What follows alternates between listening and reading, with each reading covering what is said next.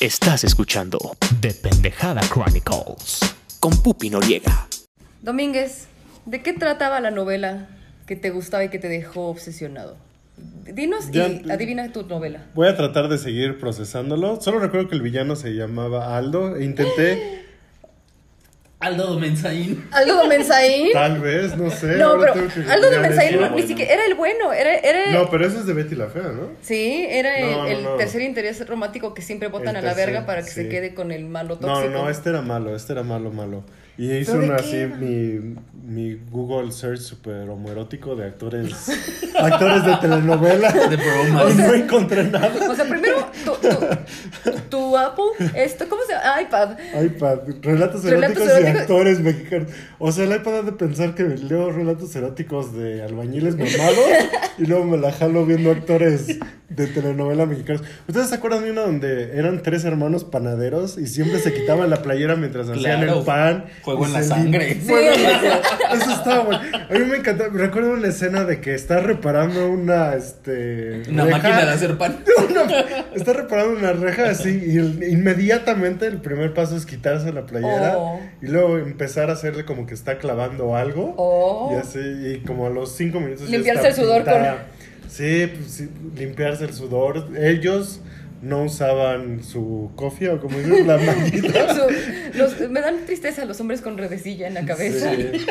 Yo creo que los productores de esa novela también dijeron, no, no podemos ponerles redecilla, necesitamos que sean sexys. Ni un durag. Ni un durag. A lo mejor no usaban redecilla porque usaban su herbal. Ella en su herbal en la regadera, Regadera, ella lo lo quiere quiere. con flores naturales.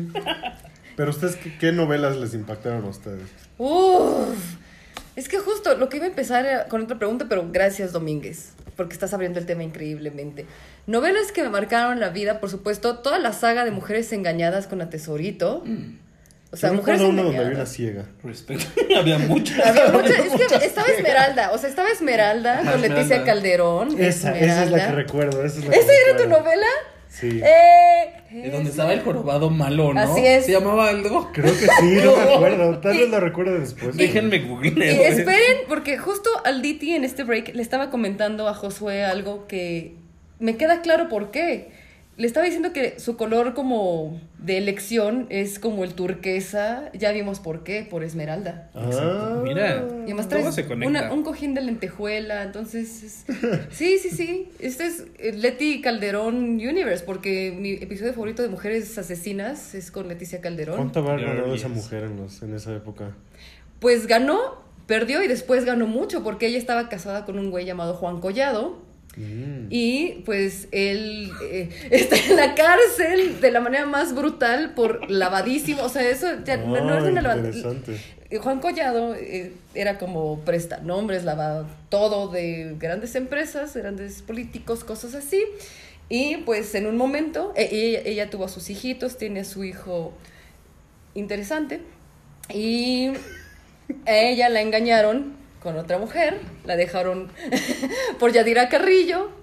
Y ella sí se llenaba la boca así de, Oh. ajá, de ya soy la esposa de Juan Collado y se divorció de ti, ta, ta, ta, ta, ta. Y que me lo tumban a la cárcel a la verga. Y ella siempre va a los 14 de febrero y le prepara como lo que le gusta, unas croquetitas de atún con jamón y mileria. Y pobrecita, perdón. Pobrecita, sí, perdón. Ya, sol, ya, ya solamente tiene 20 millones de dólares para vivir. Wow. Sí, pobre. es pobre. Es muy Es pobre. Es pobre, pero sí marcó mi, mi infancia eso. Pero creo que más que una novela que haya marcado mi infancia, por supuesto. Yo no veía la barra de, de telenovelas infantiles. Yo me iba a las juveniles como década. Clase década, 406. clase 406. Lo que marcó mi vida fue Mujer, casos de la vida real de los Mm, años Mujer, 90. casos de la vida. Cautionary Tales, AF, o sea, eh, por, fu- por, su- por supuesto, soñadoras, alcanzaron estrella con Ricky Martin, Dos mujeres un camino, pero Mujer Casos de la Vida Real me ha traumado toda mi vida, toda mi vida, y sobre todo los episodios de los 90 son una cosa horrible. Es que yo, yo, yo, yo creo que quién puede olvidarse de, del intro de Mujer Casos de la Vida Real en los noventas. Ay, no, qué horror. O sea, apenas empiezas con la tonada y te juro que tengo en mi cabeza la, la, la chica que quieren violar en un parque y después disparan a alguien y sale la reja. Ay, no. Sí, sí, y los abuelitos sí. siempre eran violados, los abuelitos por sus cuidadoras. Viola. Sí, es que sí decían eso. Yo no aprendí nada de geografía en la primaria, pero ¿cómo aprendí de mujer casos de la vida Sí, real? A nunca estar cerca de los frutipebbles en un puesto de revistas. por los revistas. Porque se, re- se lo robaban a Sí. Pedrito. Pero estamos olvidando la base de la telenovela mexicana, que son las tres Marías. Oye, María la del barrio, María Mercedes Y Marimar. y Marimar. ¡Ay! Costeñita soy. Con, mis abuelos crecí yo en un lindo cálido. Pero María Mercedes, ella nunca perdió su esencia de ser de barrio, porque las otras Marías sí se refinaban. Esas historias de chica pobre llega a la ciudad y tiene una herencia perdida por ahí y es refinada y ta, ta, ta. Nadie le va a ganar a la mística. Nadie. Nadie le va a ganar a Soraya Montenegro. Oye, yo quiero saber cómo hacía la mística para tener tanto vestido igual. Ella lo dijo en una escena porque cuando le estaba como marruganeando María Mercedes, que llegó y le dijo, ya deja de meterte con mi marido, ella no te va a hacer caso, y que hasta así le da unos vergazos y hasta le dice, ni el perro te quiere, cosas así, y se la arrastra por todo el cuarto y le dice, tú piensas pinches trapos feos que hasta feo han de oler, no es el único que tengo, tengo varios de ellos, y este pinche vestido, horrible". dice, tengo muchos de ellos. Y tenía su traje mágico para andar en la, en la motocicleta, que era rosa, y, y se Sí, cambiaba en ¿eh? una escena, o sea, ni siquiera era como transición. Salía a la puerta vestida de negro, acto seguido ya estaba de rosa. Te voy a enseñar esas escenas. Es Oh. que nadie le dio la importancia de que era Wonder Woman mexicana. O sea, de verdad, como Pupi dice, se cambiaba en cuestión de. La mística. Yo creo que ni Yuri ni Gloria Trevi en su show se cambian tan rápido, ¿eh? Ninguna drag Ninguna de drag, ninguna drag. Mm-mm. ¿Usted, Doming? ¿Alguna telenovela que le haya marcado la vida? Pues yo tengo ahorita abierta la página de Wikipedia de Victoria Rufo. Dios mío. Creo que, creo que ella era la de la telenovela que estoy pensando para más claves. O sea, el villano se llamaba Aldo. Creo que la actriz principal era Victoria Rufo. Creo que era ciega Victoria Rufo en ese ¿Qué? Una papel. corona de lágrimas. Pero yo recuerdo a Victoria Rufo en muchísimas Ah, novelas. por supuesto, Yes, la base de la alimentación. Que leyendo es María Victoria Eugenia Guadalupe Martínez del Río Moreno Rufo. De mío, De Fallas. De Fallas. Fallas, ex Derbez. Ex. Derbez. Upsi. No nos canceles, Eugenio. Pero sí, también la recuerdo mucho a ella en muchas películas. Y ella como mala también era muy buena. Yo nunca la vi de mala. Sí, creo que había una donde era madrastra o algo así. Cuando La demandó a Eugenio. Sí, eso. Cuando demandó a Eugenio de revés, porque ella siempre ha sido como la bueniti. Ujú. Siempre llora. Siempre llora, sí, lo que iba a decir, siempre llora. Su vida es llorar. Sí, era como el símbolo de buena mamá, ¿no? Chica, decide estar feliz, por favor. A mí me dio mucha risa cuando la pusieron, no me acuerdo en qué telenovela, dice que hacer una escena en la que ella estaba teniendo a un bebé de 17 años y no le pusieron unas trenzas. A sus, 40, a sus casi Así es. 50 años. Y la- la- hicieron como una regresión con su mismo peinado, pero no sé. Ah, por César Évora. por Es que en mi mente Oye, Victoria César Rufo Évora. era siempre pareja de César Évora. Ujú. Sí. Como ¿Qué- Angelique Boyer eres siempre pareja de, De Sebastián Rulli, por supuesto. O del Güero Castro. O del Güero Castro. eh, ¿Qué opinamos, por cierto, de, de cómo eran los guapos de los noventas? Uh, O sea, unos galanes Évora, otoñales. Sí, Dadbot, no había abdominales, El, el- el galán, para mí el galán de los años 90, para mí era Fernando Colunga. Fernando. Colunga. Fernando Colunga, pero Enrique Lizalde con su vocesota, César Évora, Saúl Lizazo. Vocesota. Siento que siempre había mucho pelo en pecho, Oh, sí. Como antebrazos grandes, así de, de señor. Incluso Es que no había tanto músculo, ¿no? O sea, No, era más como un que cuerpo era, como... Era como sex appeal. Ajá, Sí, sí, sí. Era sex appeal, no era, no, era, no era imagen, o sea, no, o sea, digo, tampoco César Costa era un... No, papá soltero. pero él sí. Pero ¿quién fue- no ha usado un suéter de rombos? Man. Rombos man. Eh, sí, oye. ¿Qué opinamos de esos galanes? galanes. Me, me daba mucha risa cuando a los galanes en las telenovelas los querían poner como de a señor. O sea, porque siempre iniciaban como de yuppie, ¿no? Ajá. Siempre iniciaban como de yuppie. Incluso Arturo Peniche, que siempre se me ha hecho viejito. Hay gente que siempre ah, parece viejito. Alfredo Tal vez se llamaba. Evaristo o algo así. ¿Quién, quién se llama Evaristo desde chiquito? Tus papás no te quieren, tienen nombre viejito. Te- amamos a nuestros escuchas Evaristos. Díganos si tienen amamos, Evaristos. 30 años desde que nacieron. Pero como cuando querían hacer su escena de ya son un señor, les ponían ese bigote de los 90 pegaditos. O sea, siempre hay una escena de, de Fernando Colunga ya con el bigote y así el gelazo Sí. súper bronceado. Creo que, no sé si a Jaime, a Jaime también le ponían barba de candado en sus inicios juveniles, ya como galán. O les pintan caras. Les pintan canas, les ponen lentes. Sacos. así, sacos, Eso- esos sacos, sacos, sacos, así sacos comprados en. Plaza Inn, así súper cuadrados. No, y aparte sacos con hombreras. sacos con hombreras. hombres. Ah, sí, sí, Sí, sí. cierto, sí. Pero sí, ¿qué opinamos? Me gustaban porque sí eran aspiracionales para mí.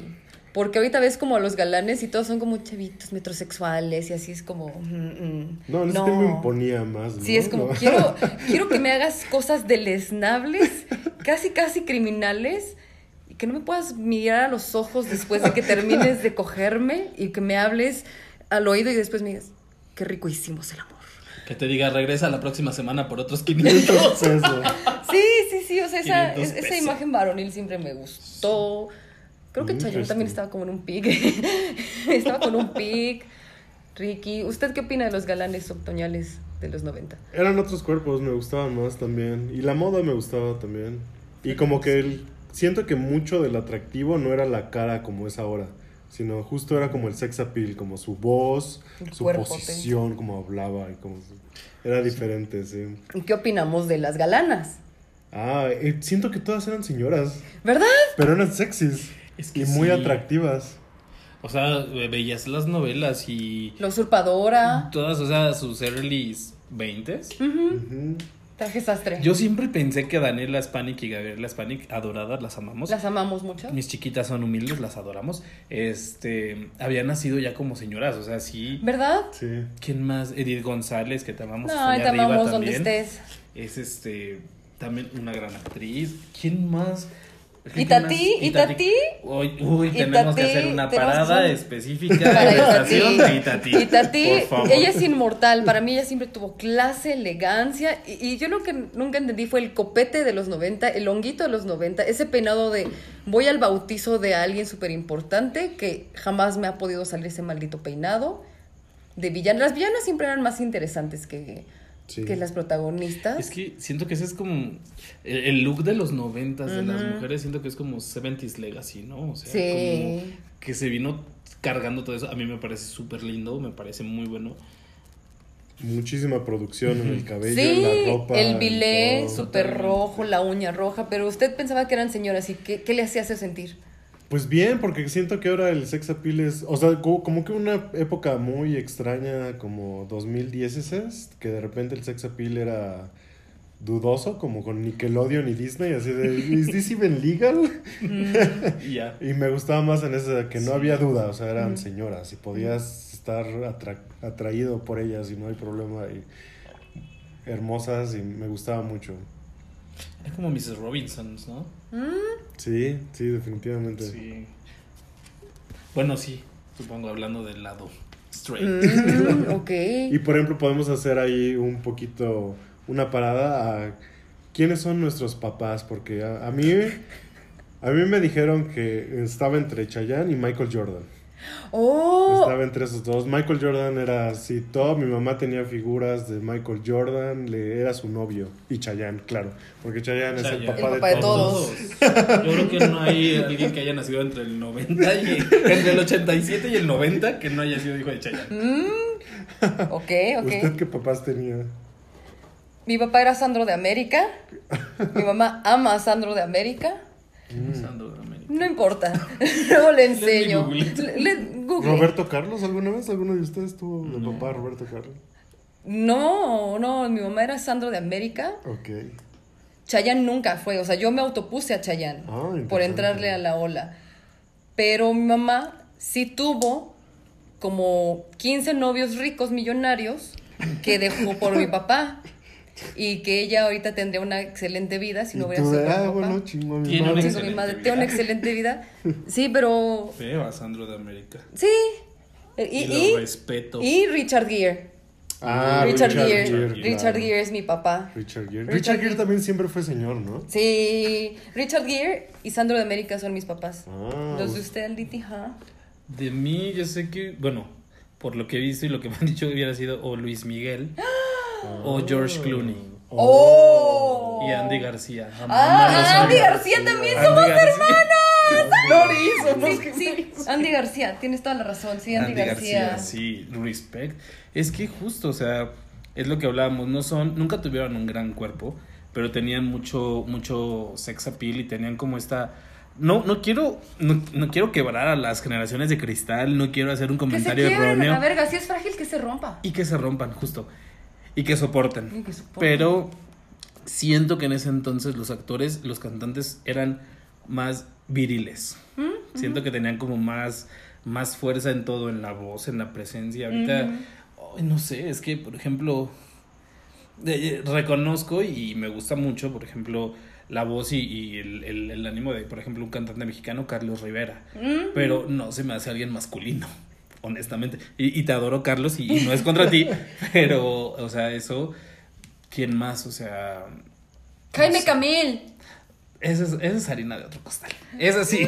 Jaime Híjole. Camil. No, o sea, él sí, sí, él sí se me hace Jaime más. Camil. Bueno, solo cuando hizo su papel de mujer, no sé. No, no, Ah, algo- no, no, es- eso, eso- eso fue un hoyo, eso fue un hoyo en su historia, no te preocupes. Sí, sí hubo un hoyo. Sí. Y bueno, y sus papás esos no tenían como alguien. Ah, no sé, creo que yo nunca tuve esa conversación con mi papá, a lo mejor. Pero, o sea, ahorita estaba pensando y creo que no nada más era Michael Jordan, también era este Dennis Rodman. O sea, Oh. creo que, Dennis creo que si hubiéramos puesto a mi mamá en el locker room de los Chicago Bulls de los noventas, ¡Wow! tendría muchos papás. ¡Oh! That's nice. Sí. Digo, pues sí tienes cosas de N3, entonces. Ay, Dios. Ay, Too much information. ¿Usted, su papá, sí le dijo quién eran su- sus novias? El amor de su vida es Mónica Bellucci. Ah. Uy. Bella. Sí, el amor de la vida de Bellucci. mi papá es Mónica Bellucci. Entonces, fair, fair, fair. Y dice que soy adoptada, entonces. Puede ser. puede Mónica ser. Bellucci ha sido Morticia Adams porque debería, No, de- no. estaría increíble. debería serlo. Pero debía serlo. Ujú. Interesting. Yo sé, por lo que dice mi papá, Olivia Newton-John. Oh. También la adoramos hasta allá arriba. Sí. Y creo que ha dicho Laura Branigan. Oh. Mexicanas creo que no. Pero Mm. pudo haber sido alguna. Sí, porque yo sí he notado que los papás ese se ponen sensibles cuando las mamás dicen, ay, Chayanne fue mi novio, o cosas así. O sea, los papás sí se ponen así como Sí, tristes. ponen- Oye, pues es que Sí mas- se ponen tristes. masculinidad frágil de los de los Sí, se 50, ponen 60 tristes. Yo sí he notado que así como que agachan la cabecita y así como, oh no. Mi papá conoció a esta. um, ¿Lucero en persona? No. y sí estaba como. O sea, es de esas cosas que dice que es más atractiva en persona que. Oh, Que en la tele, Lucerito y ¿no? Mijares. Sí, ¿Va a ser de Mijares también. No. Papá de muchos, ¿no? No. Seguro no, sí, seguro sí, sí, seguro sí. Con los que tuvo fue suficiente. Eh, ¿Qué, qué tendrá Chayanne que es papá de todos? Más bien que no te da la ¿Qué no tendrá Chayanne? Bueno, ¿por qué Chayanne y no Ricky Martin? Es que siento que Ricky Martin Porque es claro. Porque- no, no, sí, no, no, a ver, en no. ese tiempo no se sabía. en Con mi no Ricky Martin y mi Rebeca de Alba, no, de, no, de ellos no van a estar hablando. De mis papás, Rebeca de Alba y Ricky Martin no van a estar hablando, ¿ok? No, no, yo creo que Ricky estaba como en una parte muy joven de Oh. su carrera, o sea, porque justo en el 91 cuando estaba en Alcanzar una Estrella 2 era como su salida de, de sus grupos anteriores y estaba apenas como chavito, entonces yo creo que se veía mal que fantasearan con un chavitito Ah, teniendo un bebé con ellas. Entonces era como la figura de un hombre ya establecido que sí me pueda mantener y me rescate. Yo creo que por eso, o sea, yo no creo que ahorita las generaciones digan, ay, tu papá fue Juan Pazurita. no, ¿sabes? O sea, como que sigue siendo como, no, es que tu papá era Jaime Camila. ¡Wow! Feel sorry por las nuevas generaciones que les van a decir que Juan Pazurita era su Luisito Comunica. Luisito Comunica. Oh, no, ¿cómo se llama este güey? Mario algo. No, Mario, Mario. razón, eso está medio triste. No, No sé. sé. Le decía, le decía justo a José que yo soy malo con los influencers. O sea, aparte, Mario algo, ¿no? son como sé, los ¿no? Pokémon, sale un influencer nuevo cada semana. Sí, sí. Un verdadero influencer son nuestros papás caminando por el vecindario y que todo el mundo los reconoce, nuestros abuelitis. Eso es un verdadero influencer. Totalmente. Bye, girl. Sí. yo quiero preguntarles algo. ¿Cuál es su primer recuerdo de la cultura pop de los años 90? O bueno, de, eh, su primer recuerdo de algo que hayan tenido ustedes. Yo lo tengo en mi corazón y en mi mente siempre. Selena Quintanilla. We love you and we miss you. Quintanilla. Sí, yo mucho de lo que soy hoy es gracias a Selena, Quinta- Selena Quintanilla también. Ah. Quien no la ama, la reina del Tex-Mex. Creo que de las primeras noticias así boom que me acuerdo de cuando era chico, Ah. Selena Quintanilla y años después Paco Paco Stanley. Paco Stanley, claro, Paco Stanley. Besares. Mayito Besares. ¿Y cómo se llamaba la mujer que Paula Durante. Paula Durante, sí. Ahorita ya están haciendo la biopic de Paco Stanley. Van a sacar cosas que tal vez salieron en el episodio 29 de Leyendas Legendarias y que tumbaron. pero Belinda va a ser Paula Durante. ¿En serio? Van a hacer la biopic. Pero sí va a ser. Porque también dijeron que iba a salir en la de Luis salió. Miguel y yo estaba. No, ya salieron las primeras imágenes de ella disfrazada de Paula. Durante en su camerino. Pero, ajá, entonces Selena Quintanilla fue Selena como su primer Quintanilla, recuerdo. Sí, fue mi primer recuerdo de los noventas. ¿Cómo fue? Me acuerdo que estaba con mi papá en su trabajo. Sí. No, no me quiero meter.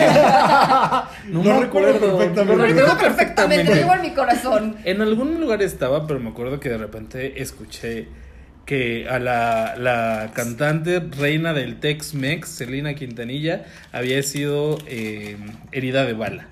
Y fue así de... Pinche en ese momento fue de... ¿Quién es? Uy, Selena Quintanilla, ¿no? Porque, o sea, obviamente Selena Quintanilla la conocimos cuando se murió, como a Oh. Jenny Rivera Mm. y como a muchas personas. Este. Pero sí, me acuerdo que fue lo primero que. Fue, lo, fue es de los primeros recuerdos que tengo de los noventas. Y ya después, o sea, todo el boom de. Que escuchabas, quieras o no, diario La como La. Flor y Carcacha y Bidi Bidi Bam Bam. Y de ahí para acá, o sea, creo que es mi primer recuerdo. No sé cómo es el recuerdo vivido, recuerdo nítido de, de los noventas. Estoy es el- hijo de Leti. Cancelada. ¿A Fa- Fausto se llama? Luciano. Lucian. Ay. ¿Y el, ¿Y el suyo? Mi recuerdo más claro de, literal, la primera vez que traigo un recuerdo en mi mente es cuando, no sé, tenía como cuatro años, Burger Boy. De yo en una alberca de pelotas de Burger Boy de Avenida Universidad, eh, con esquina Luz Aviñón. Me acuerdo de Burger Boy. O sea, de, de estar ahí y comerme mis hamburguesitas chiquititas para bebé y sus papitas. Ese fue mi primer recuerdo de cultura pop. O sea, yo- es que yo creo que yo tuve un upbringing más pobre que, que ustedes. O sea, yo nunca fui a Reino Aventura, yo no tenía televisión a cable, o sea, Ah, yo no tenía ese... Yo era como puro radio, o sea, como que mis recuerdos son de pura música, El fonógrafo. de radio AM. Entonces, Sí. como que, por ejemplo, el que muchas de ustedes, pendejos escuchas, y ustedes se sepan las letras de las canciones de los noventas, para mí era de cómo lo hacen. Pero ustedes tenían los cassettes que traían los libritos y cosas así. Y apenas me estoy enterando de que habían VHS pirata. O sea, apenas me enteré que existía el negocio del VHS pirata.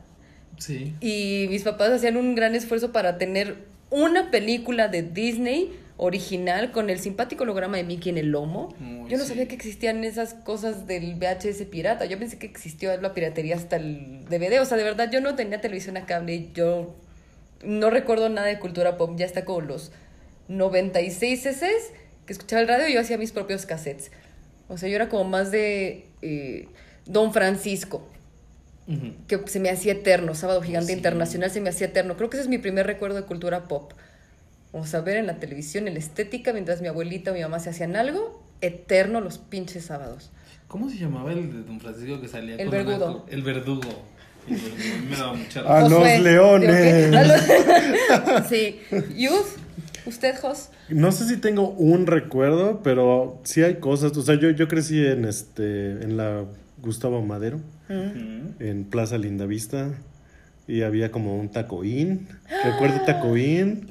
Recuerdo ¿Usted se acuerda de la carta de Taco Inn? Blockbuster, Recuerdo la carta de Taco Inn. Recuerdo que fue alrededor de cuando salió la película de Tarzán, que llegó como el primer, como los primeros sushis a la ciudad. Y era como algo muy nuevo que nadie había probado. Oh, yo, yo me acuerdo del sushi de Superama. Sushi de Yo Superama. también. Ok. Y recuerdo comerciales de Nestlé, como de Mm. los helados Nestlé. Y mucho PRI. Muchísimo PRI. Todo era PRI. Es que no podemos hablar de los 90 Sin hablar de del Colosio. prismo del Ah, Colosio. del prismo y de Colosio. Ah, Sí. bueno, sí, creo que mi primer recuerdo de cultura pop fue en Los Simpson. Fue en Los Simpson porque nunca acababan, pero sí, todo era prismo y todo era Colosio. Y pues a la fecha, mi canción favorita de toda la vida es Ni temo, ni chente. Francisco va a ser el presidente. ni el PRD, ni el PAN. Ni el PRD, ni el PAN. El PRI es el que va a ganar. Yo no me acuerdo de eso. Juan Gabriel. No, Fue Juan Gabriel, te juro por mi cabello, no, y, los, y, Por y mis- no lo dudo, no tengo dudas. por mis pero 14 gatos, que es por Juan Gabriel. No sabía, no, juro. Fue juro cuando no estaba sabía, Francisco me Labastida. Vicente Fox, Cuauhtémoc Cárdenas. ¿La Bastida con quién se casó? Se casó con Me han del dicho medio la también, vestida. ¿no? La Me vestida. han dicho, ¿te acuerdas? Hacían los anuncios. Me han dicho la No, pero vestida. aparte es shock, ¿no? O sea, para estar hablando de los noventas y que diga, me dijeron la vestida. Me dijeron la vestida. Pero sí, ¿cómo podemos hablar de los 90 sin hablar del PRI, del chupacabras? Ay, Por favor. De Jorge, de Jorge, de, De Jaime Sal- Maussan, de Jorge. Salinas, pero Jorge Salinas también era galán de los noventas. Y ahorita, yo, todas mis esperanzas en el amor estaban puestas en Jorge Salinas. ¿Y Elizabeth Álvarez? Sí, amo a Elizabeth Álvarez. ¿no? Sí, porque le puso el cuerno con su nutrióloga. Mm, no. ¿Pero sí fue cierto? Sí, Oh. Pero es que todo, o sea, los noventas y early 2000 Estoy triste. se están como desboronando, o sea, como Eric Rubin y André. Mijares, sí, ellos Eric como los primeros. Andrea Legarreta y Eric Rubin, pero ellos se siguen amando. Galilea y Cuauhtémoc Blanco, o sea, Mm. todo, todo se desmorona. ¿Recuerdan, Oigan, no, yo quiero creer en el ¿Recuerdan cuando amor. iban a las tiendas y les daban bolsas y bolsas y bolsas de Ay, plástico? sí. Y podías... Fue como, hermoso. Fue, fue como la masa madre que empieza con algo chiquititito y la vas alimentando. Y ellas fueron como las madres de la bolsa que metes todas las bolsas. Ajá, Todos tenemos una bolsa que. No, ya no, porque ya no dan bolsa en ningún I don't lado. care, yo sigo teniendo esas bolsas, son para mí preciadísimas. O sea, es como que hay una bolsa madre, como una matrushka de bolsas. Sí, sí, sí, sí, totalmente. Y yo les quiero preguntar, hablando de tiendas, ustedes en sus barrios, vecindarios, casitas residenciales, ¿a ustedes sí les hacían válidos estas promociones de llévame tres códigos de barras de bimboñuelos o llévame 10 taparroscas y te doy tu casquito de la NFL, te doy Los yelocos. más producto, por supuesto, yelocos, algo así, o sea, porque yo me acuerdo que en mi vecindario llegaba como el camioncito de Coca-Cola o de Bimbo y nada más te acercabas con ellos y da 10 pesos y ya te daba como una bolsa llena de cosas. Pero, o sea, ¿ustedes sí juntaban como sus cosas para que les hicieran la promoción válida? A mí siempre me dio pena preguntar, la verdad, que me dijeran Sí. que no. Yo la verdad es que, o sea, ya haciendo como remembranza. Sí, sí me acuerdo que llegaba el camioncito y tú corrías con tus con tus taparroscas, con tus envolturas, lo que sea. Honestamente, yo nunca, yo no me acuerdo, o sea, ahorita haciendo memoria, de que en algún momento los hubieran contado o algo, es como de sí, sí, sí, dame el dinero. Ah, Ajá. ah, ok, tanto, y ya te daban algo, ¿no? O sea, porque aparte no era como que tú escogieras, era que te El que- damos lo que, que hay, quería, como en ajá. McDonald's en los noventas, Sí. que siempre te decían, te vamos a dar lo que nosotros queramos. Sí, y además me acuerdo que nunca hice válidas esas promociones porque afuera de las escuelas siempre había algún gandul que ponía su trapito afuera y tenía ahí ya todos los yelocos, tenía las figuritas de Pokémon, los luchadorcitos, los tazos y las estampitas. Entonces nada más ibas y, ay, ¿me das el Josué 2000? Sí. Blay. Entonces, como que nunca me sentí con la confianza de ir a mi estanquillo de confianza y decir, tengo tres, pale te- tengo tres palitos de paleta Nestlé, dame una paleta extra. O sea, como que siempre me dio miedo que me dijeran que no. ¿Usted, Jos? Yo no me acuerdo. Yo, bueno, mi mamá tenía una tiendita. Ah, sí. Y Oh, eh, la opulencia. La opulencia. Y la, la verdad yo le robaba cosas. Pero sí juntábamos. Pero como que siempre era un ciclo, como que empezaba humilde de juntar taparroscas y cositas. Y luego ya ir al mercado y comprar directamente los yelocos y cosas así. Pero sí, yo sí juntaba cosas. También, ¿recuerdan esas cajitas de Sonrix? Sí, Ay, claro, las de con los- las abejitas. Con las abejitas y traían muñequitos. Justo esas cajitas de Sonrix eran lo máximo para mí.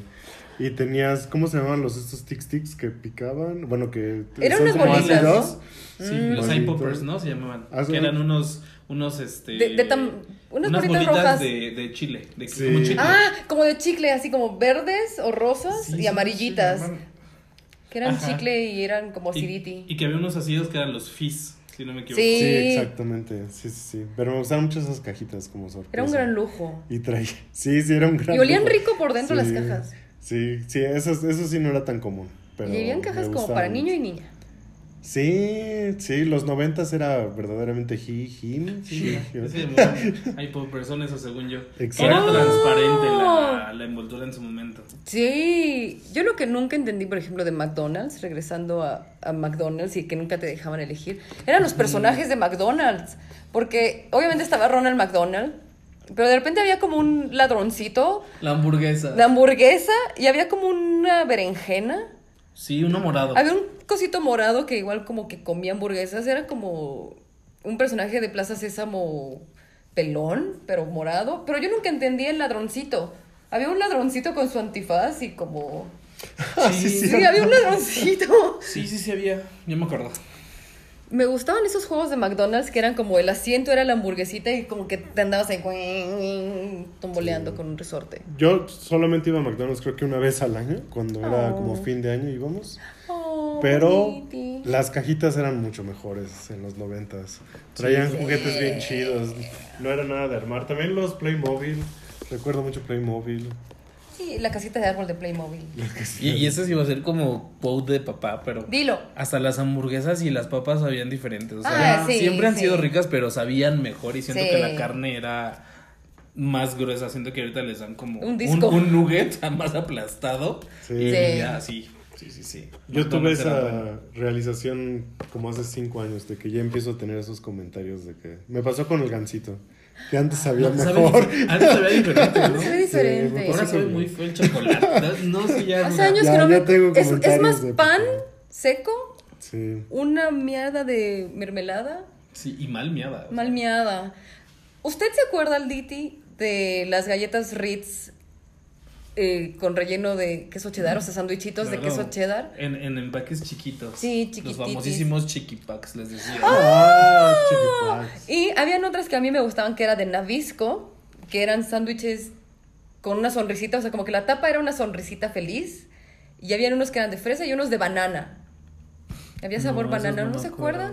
¿Usted se acuerda del Nabisco de banana? No, no me acuerdo. Sí existieron, lo juro. No, yo lo- no lo dudo, pero yo no, la verdad, me acuerdo de los Ritz, pero no me acuerdo de los Nabisco. Mis papas favoritas que jamás en la vida he podido volver a probar ni igualar eran unas sabritas verde bandera, que eran de salsa búfalo. Ah, además todos costaban como tres pesos. Tres Ah, sí. pesos, el del Oye, cheto pues, 50 pesos. Digo, el 50 cheto. centavos. Porque eh, eh, como que siempre en las tienditas empezaba como hasta abajo, lo más humildito como eran los churrumais, los chetos los rancheritos. y los rancheritos que ¡mua! yo fan de rancheritos. Después venían como los doritos, pizzerolas y arriba ya la especialidad que era el rufle, tanto de cebolla, crema, bla bla bla y las sabritas. Hasta arriba, siempre las sabritas eran hasta arriba. Sí. Siempre había esa distinción. Cuando empezaron a costar 5 pesos las sabritas fue como algo que anda mal, el rancherito a 2.50. Mm, Mm, y ahorita Éramos felices y no lo no sabíamos. La verdad es que estábamos mejor con el PRI. Ah, Pues Era, era, era así, todo era más barato también. también, esto no es que yo sea fancy, pero mi papá siempre ha trabajado en el sindicato ferrocarrilero, así que nos daban boletos para el ferrocarril. En ese entonces había ferrocarril. Yo tomé un tren a Monterrey, tomé un tren a Veracruz. ¿En serio? Estaba bonito y ahora ya no hay trenes. La bestia. En los noventas, la bestia. Still remains. still remains. Hierba mala nunca muere. Sí. Donde sí se va a notar la opulencia es qué chocolates tenían en sus casas de para leche. Porque yo siento que... Nesquik, cuando todavía Ah, es- era... Eso, eso era de ricos, Nesquik era de ricos. Porque estaba Nesquik No, Estaba Yo tomaba chocomil. Chocomil. El Chocomil que era como más de ricos, ¿no? No. ¿Sí? Sí, o, ahí se le llevaban, ¿no? Era como Barcel Sabritas, era como... Si quieres conocer el, el estrato socioeconómico de la persona de los ¿Qué 90, chocolate? ¿qué chocolate o Sí, qué cereal tom- qué ¿Cómo se llamaba el que era como verdecito? ¡Ay, Milo! Milo, Milo Estaba estaba Milo. delicioso. Milo Calcetoso. no lo conozco. Estaba Milo, era como argentino, ¿no? Milo. Calcetoso. Ahorita lo encuentran en Chedraui. Además siento que todos los empaques de chocolate era como un o- como así como Como una cilindrito. cantimplorita de, como de, cantimplorita de, Rick de Mo- metal de Ricky Morty. con el chocolatito. Sí, porque estaba Mm. Nesquik, calcet, eh, eh, Chocomilk, después estaba Calcetose, Morelia. Ah, Morelia. Ah, también el que comprábamos luego en casa era el Hershey's, el... ¿El de bote o el del el de, bot- el de squeeze. El de jarabe, El de sí, jarabe. eso también Jarabe. era un lujo. Luego empezaron a salir de de, otros sab- de- de sabores. fresa. Sí. Y luego el que se hacía duro pa- encima del helado. Oh, qué Mm, pro. Había de vainilla y creo que había uno de caramelo. ¿Qué comida extrañan de los noventas? ¿Hay algo? Yo no sé si comida, pero lo que extraño es mi estómago en los 90. Es lo que iba a decir, es lo que iba a decir. Qué, qué extraño de los noventas. Pulparindo con plomo. Pulparina con Había un, plomo. un dulce que me gustaba que era Milky Way, que era una carterita que tronabas en medio y ya tenía como de un lado blanco y del otro lado como chocolate y lo apretabas, Sí. te lastimabas los labios tratando de sacarlo de más. Pero ese, ese Milky Way me gustaba. Frutsis congelados. Frutzi congelado. Estaba el Frutzi y el Pau Pau. Ah, sí, ¿Todavía existe el. Pau Pau? ¿Qué es el pau pau? Era como, Como una, una versión de Frutzi. No sé si ah, es Pau Pau. del cotorrito, ¿no? No, ese es el Fruit Loops, ¿no? No, ese era. También era un tucancito. Chabelo. Chabel. En familia con Chabelo, con la dotación de Ricolino, Muebles Troncoso, la catafixia. Oye, yo me puse a pensar qué bendición sería pararnos hoy en día a nuestros 30 y nuestros 30 años y ponerte un domingo en la mañana en familia con Chabelo mientras te tomas tu café y tomas tu desayuno. No sé. Pues lo Siento que que- hacemos diario, ¿no? Levantarnos temprano Sí. hasta los domingos, hijo. Sí, hacen los domingos. Ya no éramos una infancia normal, o sea. Siento que todos tuvimos esos muebles que eran mesas como de metal, como tubos doblados. También como que todo era vinipiel, que era como plástico que Yo parecía siempre quise piel. esos muebles inflables. O estampados floreados O en todos los muebles. Usted tenía los ese muebles. sillón amarillo. y eh, ¿Tenía ese álbum de fotos amarillo de, ¿De bebés? de- de Todos teníamos Todos álbum de fotos. Sí. Todos Álbum de fotos. Imprimíamos fotos. Polaroid, eran de Polaroid grandotes. sí. ¿Y usted tiene alguna foto de usted en una tinita de plástico? Siento De medio cuerpo en el agua, medio cuerpo Sí. sostenido por la mano de mamá, papá o un padrino, madrina. Totalmente. Ok, todos tenemos esa foto. Eso nos mantiene humildes a todos los noventeros. ¿Tiene usted una foto y en un, diga que no, en un sillón que parezca como color vino de terciopelo de dos plazas y que también tenía como un uno que se estiraba y, y sale usted paradito, así como un mameluco? claro. Mm. No recuerdo si era terciopelo morado, pero sí. No sé, era como era como de pana, como de pana sí, raro. Sí, Ok. sí. La respuesta siempre sí. También, ¿ustedes tienen algún lugar que los lleva a los noventas? O sea, para mí es Plaza Inn. Plaza, Plaza Inn. Plaza Inn es noventas. Para mí, Así, ir a entra Plaza Inn, entra a Plaza Creo Inn. que está ahí un taco Inn ahí. Sí, está Chas. Sí, ¿sí hay chas? Sí, está el Chas abajo y un McDo. No. El lugar que me lleva a los noventas es Plaza Inn, amor. Sí, ¿Te casas conmigo? Sí. A mí sería. Sí. Ay, esa plaza fea de Cuauhtémoc. No me ¿Cuál de acuerdo cómo se llama. Plaza no Pabellón. Cuauhtémoc. ¿Dónde están los teatros? No, es el pabellón Cuauhtémoc que es de ¿Centro los 2000. Cultural Telmex? Ese, ay, sí. Cultural Sí, sí, pero es que yo estudié casi siempre en la Roma. Ah. Bueno, primaria y secundaria fueron en la Roma y era la plaza que estaba cerca. Entonces es algo que me lleva a los noventas. Es- Sí. Sí, el Centro Cultural Telmex, donde está el Metro. Cuauhtémoc. Oh, hablando de Telmex, ¿recuerdan que durante como un año estaban todos emocionados porque iba a haber videoteléfonos? Que Telmex anunciaba mucho eso. ¡Sí es cierto! Que iban a tener una pantallita, ibas a Sí, es poder hablar por ahí. Anunciaron tres a la vez, Ajá. llamada en espera. Tres a la vez, llamada y en la videollamadita, sí es Y la cierto. videollamadita. Y luego creo que de- salió el iPhone y ya valió. Yo nunca vi un esa teléfono idea. de esos, ¿eh? No, jamás. Han de haber sido caros. O Nunca lo vi. No, yo era pobre. Me acuerdo, yo también. Me acuerdo de que salieron los teléfonos ya con cámara frontal, que era una mentada de madre la cámara frontal. Sí. Bueno, la trasera no se diga, era VGA. Los Sony Ericsson era hasta parte la cámara, ¿no? La conectabas abajito. Mm, ay, me encantaba quitar. ese, ese Ericsson azul. A mí me sorprende cómo, o sea, obviamente todo fue avanzando, ¿no?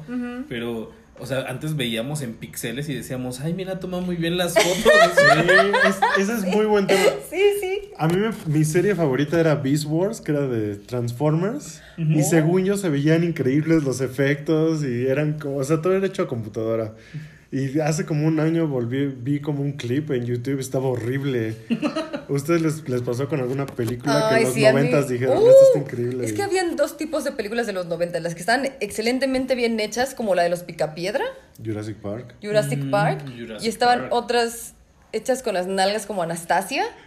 Esa- y los primeros episodios de Los Simpson, pero había una serie que me gustaba que se llama Reboot, Ah, sí, que eran como de en computadora, que sí, estaban en el mundo de la computación. Reboot. Y también se ve horrible ahora. Se ve horrible ahorita, porque, como los primeros inicios. Me encanta, la amo. O sea, cuando tengo insomnio veo Reboot.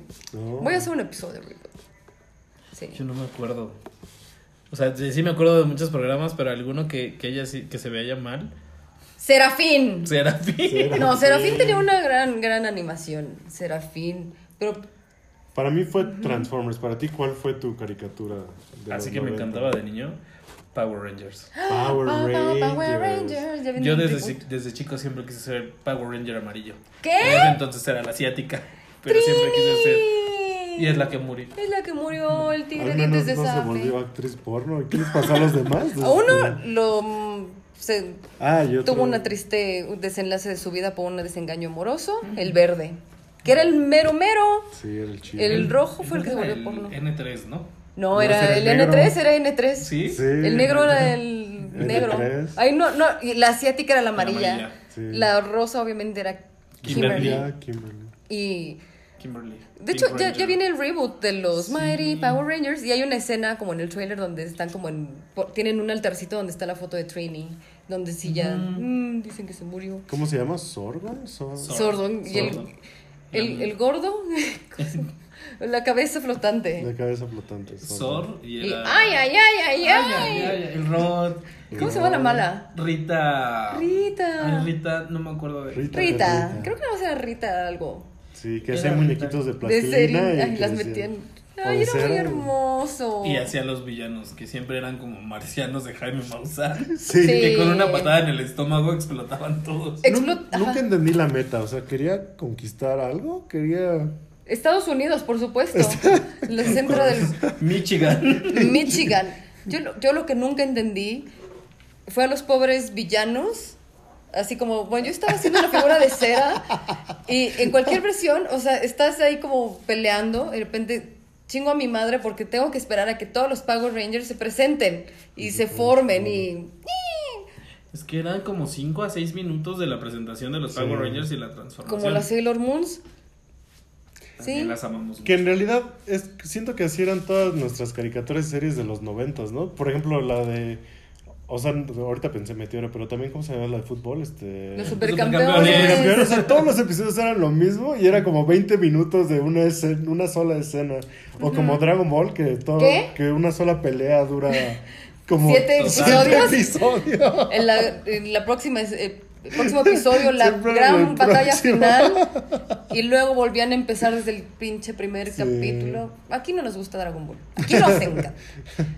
O Pokémon también. Pokémon. Era, o sea, cazaban un Pokémon. Y llegaban a un estadio. Digo, la, la gente la que, le, que, que le encante Pokémon lo sabrá. Una batalla Pokémon duraba como dos semanas. Sí. Dos semanas. Y siempre ganaba Pikachu. Pues y, hasta- y nos emocionábamos. Hasta hace un mes, por fin ganó Ash. Ya Ah, es el, ya apenas hace un mes. ya es campeón. Ya Pokémon. es el campeón Pokémon. Hace un mes, Aldo. Hace un mes. ¿Cuántos años después? Mira, si él pudo, todos podemos. Si él pudo, todos podemos. Todo su tiempo.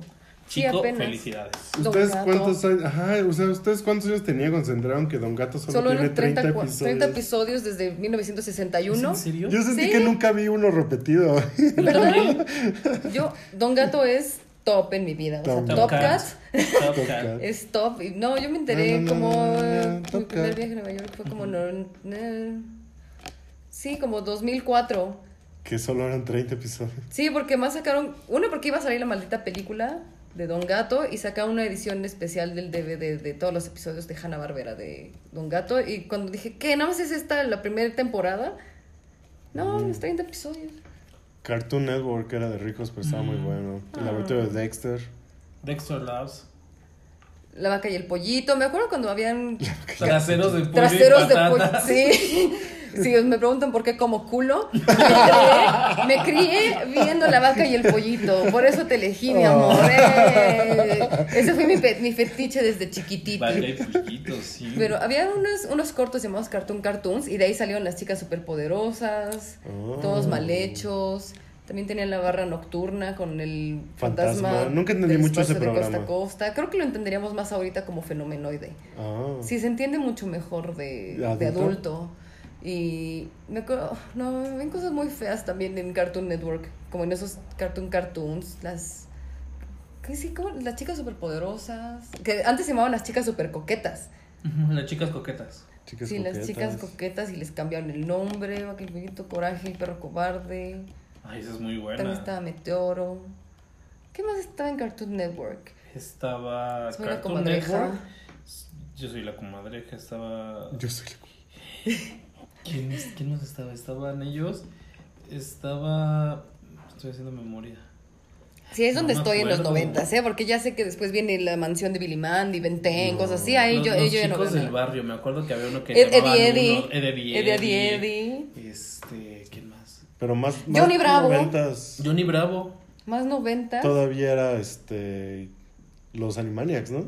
Sí, pero eso era de Warner. Ese era de Warner. El Warner, el Batman, la serie sí. animada, que era Ah, las series maravillosa. animadas eran tan buenas. Eran muy buenas. Spider-Man Fenomenoide. era muy bueno. Fenomenoide, Fenomenoide, fenomenoide. fenomenoide. Spider-Man, X-Men. Ah, los Por X-Men los Eran muy X- buenas, ¿eh? O sea, en ese entonces Las caricaturas eran maravillosas. Sí. Y Me gustaban mucho. Creo que- Y- no sé si las pasaban seguido, pero yo recuerdo ver como Superman, Batman y Spider-Man así como de corrido. Y también tarde. en las noches ponían como la serie de Lois y Clark. Las nuevas aventuras de Superman. Y la niñera Uy, de Nani.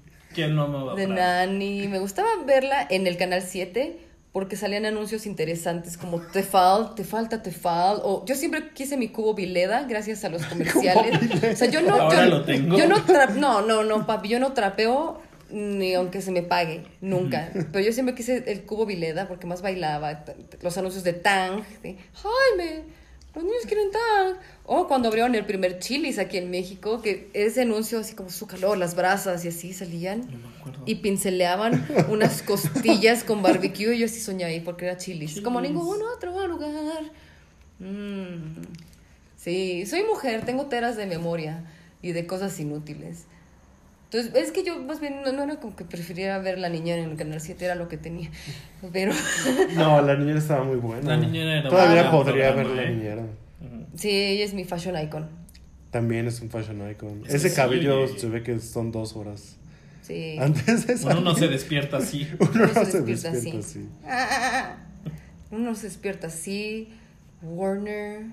Y también empezaban los inicios de Nickelodeon con sus series live action con Amandita Vines, que te queremos mucho, espero que te encuentres mejor. Aléjate de Dan Schneider. Aléjense todos los que puedan de Dan Schneider. Sí y lo vi, que andaba Cuidado. caminando desnuda por las calles. de- Pobrecita, ya está, ya está, tuvo un brote psicótico, no sé Wow. mes. Pobrecita, sí la grumearon bien feo. Vamos a hacer un episodio de Amanda Vines. ¿eh? Se lo merece. Sí, estaba Melissa, no, Melissa, Melissa Joan Hart. Hart. Clarissa lo explica todo, Sabrina. Sabrina. Ah, esa. Sabrina me gustaba más que la actual. No me Piti gustó lo Pit. que Ay, no, para qué asco. Piti Pit. Ay, ¿cómo se llamaba? No, no me acuerdo si era Alicia Silverstone, la de ¿Clueless? Clueless. Sí, estaba Clueless Clueless, la película y. Clueless la serie. Mm, mm. Yo prefería la serie. ¿Ah, sí? Sí, Mm, me interesting. gustaba bastante. Interesting. Me acuerdo de. Ella era este. Ay, era. ¿Cómo se llamaba? No me acuerdo. Era Dion, Que era N3. Estaba Amber, que era la. La mala, ¿cómo se la dice? ginger. Pelirroja. Y, la, y estaba. ella, que era. La niña. ¿Cómo se llamaba? No me acuerdo del nombre de, de, de ella, y era la principal. ¿Cher? Era Cher Horowitz. Cher Horowitz. Ajá. Mm. Era muy bueno, nunca lo hice. Mm, mm. Veanlo. Oh, ah, o si no ven sí, la sí. película, es muy buena. Sí, la ponían en Nickelodeon, la serie de Clueless. Sí. Esas, o sea, no las vi de, de chiquito, pero ahora ya de adulto me la paso repitiendo Seinfeld una y otra Ah. vez. Seinfeld. Muy noventas. A mí me da mucha risa. Pero ya de adulto, de chiquito nunca la vi. Me gustan mucho esas series. The Nanny. Alf. ¿Vieron Alf? Alf, Alf, que mejorando comía la casa. Oh, mejorando, Mejorando la la casa. casa. claro. Ahí Seven- estaba donde salían las Olsen. ¿Cuál de todas? Eh, ay, Este, ay, tres por tres. House. Full House. Full House. 3 por Full House. 3 Que de seguro si las vemos de adultos hay muchos chistes que no entendimos. Pues sí. Bob Saget se fue en la desgracia. Bob Saget. Bob Saget se fue en la desgracia por haber hecho chistes muy de mal gusto a las gemelas Olsen en 3x3 y en la vida real. Ahí está toda la barra de Tim Allen mejorando la casa. También ¿Había más series de Tim Allen? Creo que Había sí. muchísimas. Era Habían como- era como Talía Sí. Y había otra de, de que eran unos aliens que venían al, al, al mundo. Se supone que hoy iban a llegar los aliens. Yo sigo esperando. Ah, ¿Sí? yo amo con todo mi corazón la película de los Coneheads. ¿Eso estás diciendo? Oh. Coneheads. No, era un Seven, Yo amo Seven Rock from the una Earth, algo así. Fue donde primero apareció el de 500 días con ella. Ah, no, no sé. Joseph, Este- Joseph Gordon Lewis. Gordon. Él estaba de chiquititi. Se ponen que eran como aliens que venían a la Tierra a actuar como humanos. Oh, no, no lo recuerdo. No, yo tampoco me acuerdo.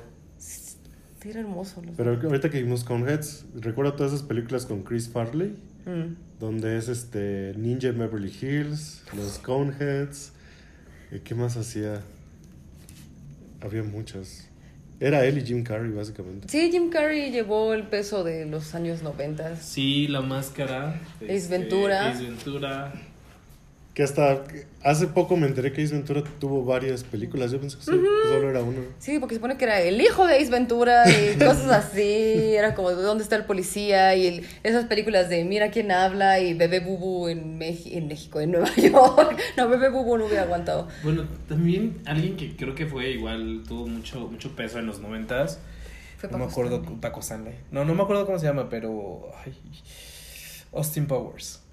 Oh, Mike, Mike Myers. Mike Myers. Yo siempre Mike confu- Myers. me sí. confundí de chiquita porque estaba Mike Myers y Michael Myers, que es el malo de Halloween. Entonces yo siempre me confundí así como... Me daba mucho miedo Michael Myers. Michael Myers, sí. Las películas de terror no eran chidas en los noventas. Por eso están haciendo ahorita Scream 19. Sí, ahora Bueno, ahorita no son mejores, ¿eh? Honestamente. A usted sí le gustan, ¿no? Yo sí, bueno, yo, yo es que yo no, no me gustan mucho las películas de terror, pero amo Scream. Esa serie no sé Ah. por qué para mí fue Sí, como creo, icónica creo que Scream fue 90s. cuando cambió todo. Mm. Entre Scream y la bruja de Blair, ¿no? Como que ahí fue, el, ahí fue el cambio. El moquito, qué Que lo, lo bonito. malo de Scream es que cuando salió Scary Movie, que es muy buena, Sí. ya, o sea, como que le pierdes el miedo, ¿no? O sea, bien, me lo decía a mí, bueno, Pepe, me dices que yo no puedo ver una película de, de Scream Sin pensar en Scary serio Movie. sin pensar en Scary Movie y en, en Ghostface, o sea, Mm. fumando weed. Sí. Entonces, como que esa Pues, imagen viene, ah. ah, viene a mi mente, entonces no la puedo tomar como una película de terror seria. Mm. Y sí tienes razón, pero a mí sí me gusta el, a mí sí me gusta Scream. Sí, porque no, Chucky es mala, Chucky es muy mala. ¿Qué otra película de terror? Eso, Y eso. eso el payaxis. Es Eso el No sé payaxis. si ustedes se acuerdan de, algún- de una película de terror de los noventas que eran, es que no me acuerdo cómo se llaman. Eh, son como unas albóndigas, unas bolitas de pelos que tienen dientes y que muerden a la gente. algo from ¿Verdad Earth, algo sí? de Spaceballs from Earth, algo así, sí, me acuerdo. Es, es rarísimo. Sí, es ¿No la rarísimo. viste? ¡No! Es, la película es mala, pero esas, yo, yo tuve pesadillas cuando era chiquito. ¡Oh, con las no! ciudades. Eso tampoco la podía ver, yo sabía, o sea, yo sentía que iba al baño y me iba a salir en, en la, La- coladera. ah. Ay, no, por favor, sí, era horrible. Sí, Era generó horrible. bastantes traumas que te salían cosas del cabinet de, a mí del me espejito. traumaron los expedientes secretos X que veía mi papá religiosamente. Ah, a lo mejor ese, de, de hecho, ¿sabes qué? Ese era su crush. Gillian Anderson. Ah, Sí, ella sí, sigue. el crush de ella mi papá sigue. siempre fue Ella Gillian sigue Anderson. siendo crush. Mm, Sí. Sex Education. Mm, Sí. Sí. mm, Margaret Thatcher. Mm. Margaret Thatcher. Bueno. ¿Y Lady D? Lady. Ah, Uy, Lady. D. Sí. ¿Cómo se llama por la que la dejaron? Camila Parker Bowles. Maldita. Es que ya no sé. ¿Por qué? O sea, obviamente yo amo a Lady D. La amo y fue una víctima de sus circunstancias. Pero, esta, obviamente el príncipe Carlos es un pelele puto de mierda, asqueroso. Sin embargo, el amor de su vida siempre fue Camila Parker Bowles. A ella la casaron con otro güey. A este güey lo obligaban a casarse con Lady D. Entonces, o sea, los dos, Charles y Camila Parker Bowles siempre quisieron estar juntos. Y sí, obviamente la infidelidad es un tema interesante. Tienes un punto. Pero ellos dos siempre fueron honestos de queremos estar los dos juntos, no podemos estar juntos, me van a casar con esta niña.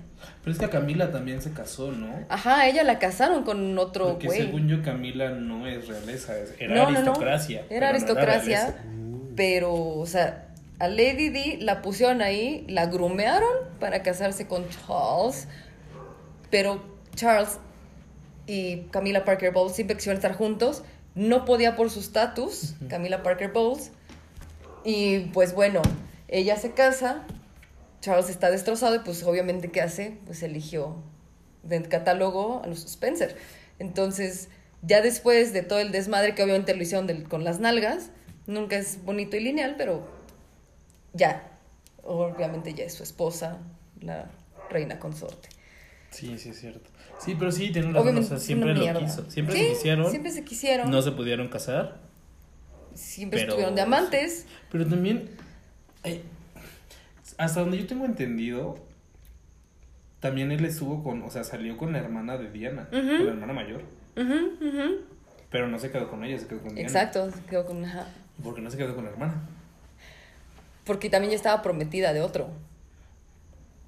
Bueno, es que todo le Y era, era, era toda una estrategia comercial. Sí, eso O sí. sea, sí. O sea, como que sí tuvieron su ondilla, la hermana y Charles. Pero como que ella de repente se encandiló y dijo, no quiero todo este pedo de la monarquía. Mejor me voy con alguien de poca monta, pero sigo teniendo mi estatus. Quédate con mi hermana. Y obviamente Lady D se encandiló, se enamoró, le prometieron el cuento de hadas no sabía la mamada en la que se iba a meter. O sea, no estamos revictimizando. Yo amo Lady D, yo soy Team Lady D. No se tuvo que haber hecho así. Si eres un verdadero hombre, vas por tu mujer. Que es por lo que he estado viendo de manera diferente a Harry y Meghan.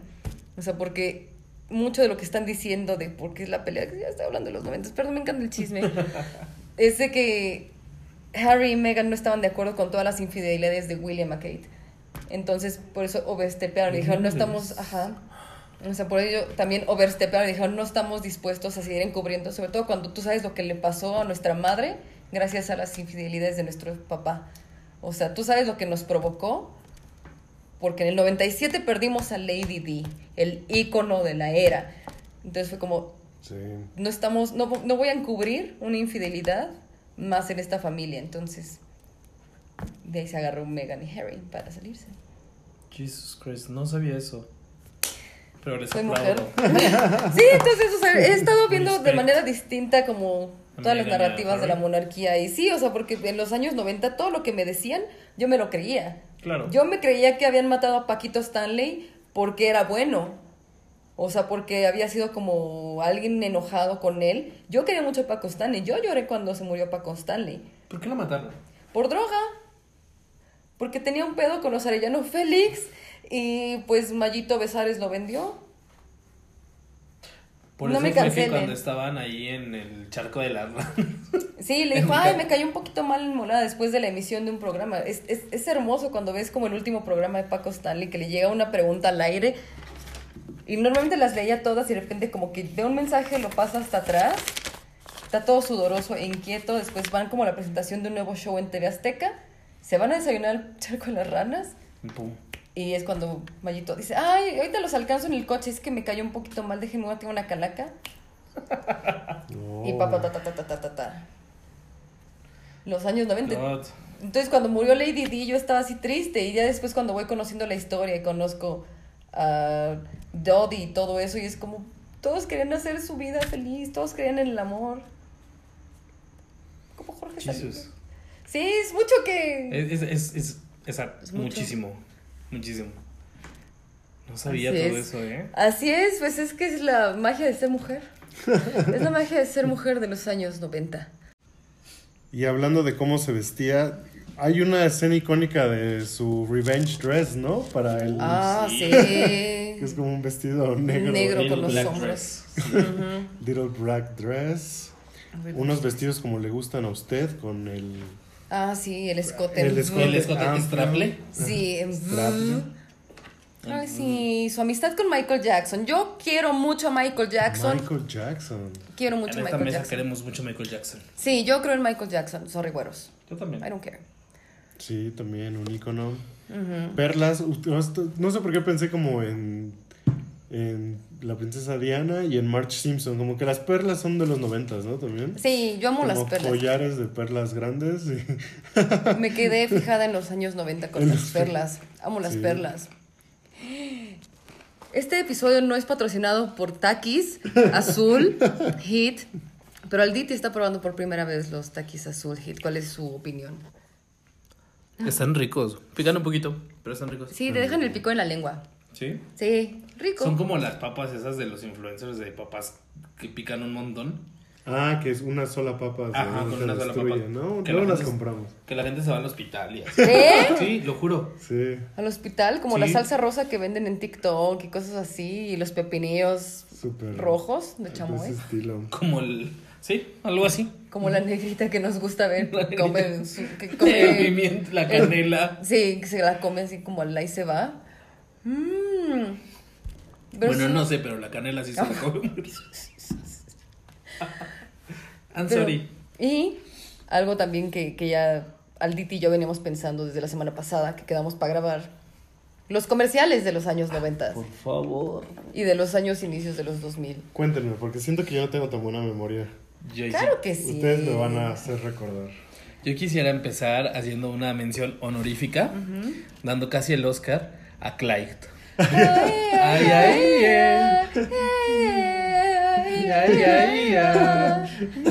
No, eso es en canelitas. Es de Canelitas, sí, pendejos. ¿no? Somos un par de imbéciles. Somos un par de estúpidos. ¿Cómo era Clyde? Clyde era. ¿De Clyde? ¿Quieren que lo? Sí. Eh, Eh. hey, ya, hey, ya. Somos un par de... Las personas que llegan este Somos tontos. Y que digan, eso es el de las canelitas. No, I'm de canelitas, los dis- disculpen canelitas. Ay, ay, ay, ay, ay. Sí, el de Aparte- Clyde sí, de los noventas. Sí, aparte siempre, no sé, por- no sé por qué siempre aparecían, si no me equivoco, en una cascada bañándose. Sí. Recuerda aquel día.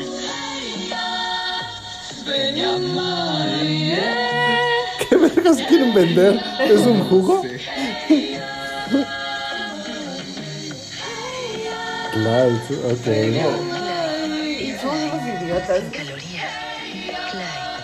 Y además con gente que ni siquiera es de México. De hecho. Clyde. Yo siempre dije, ¿por qué no me veo como esas personas de los anuncios de Clyde o de ella quiere Quiere su herbal, Herbal. quiere su herbal en la regadera, Ella no quiere. Nunca vi esos anuncios Había mucha sensualidad, ¿no? En los comerciales de Sí. los 90. Stefano. Stefano.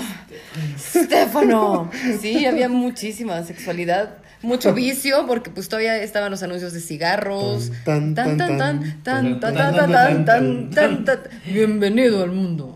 Malboro. Bienvenido al mundo de las marihuanas. No, Ah, ya, vive ya, sin drogas. Vives. Uh, tocaste un tema sensible. No, le fallé. La Le falla- florecita. le falla- Le fallamos. Floreciti. Le fallamos. También estaba el hermoso anuncio de en febrero. Son las inscripciones. Con 4 y 5 años de edad, a preescolar puedes entrar. Tin, tirin, tirin, tirin, tirin, tirin. Ay, sí. Esos anuncios, o el de vida suero oral. Suero oral. Como, anuncio- ¿por qué necesitaban anunciarlo? No Porque había un idea. brote de diarrea en México. Y porque el gobierno necesitaba. ¿El PRI? todo. O sea, era como cosas del dengue. Sí, había un brote de diarrea para bebecitos y niñitis, entonces era toma vida suero oral. Sí. Ah, yo cuando Paquita, la del barrio, sacó los comerciales del SAT, por favor. Jesús, María y Josué, los del SAT. Y no podemos olvidar. Sí, ya sé, ya sé, ya sé a dónde vas, Por ya sé a dónde vas. Por favor, házmelo, ¿no? Espero que sí sea el de cuenta hasta 10 y cuéntaselo a quien más confianza le tengas. Mucho ojo. Mm, No tú uno- vales mucho la y mereces respeto. Tú vales mucho y mereces respeto. Pero el de cuentas a 10 no era como una campaña para no pegarle a tus hijos. También, es que de varios. Había uno, o, o a Era tu de varios. esposa. Creo que era como un Es que señor era- eran que varias. estaba a punto de golpear a su familia brutalmente. Lo bueno es que Y decía, los- cuenta hasta 10. Los Sí. pendejos Chronicles conocerán un poquito de la, la historia de México en los noventas.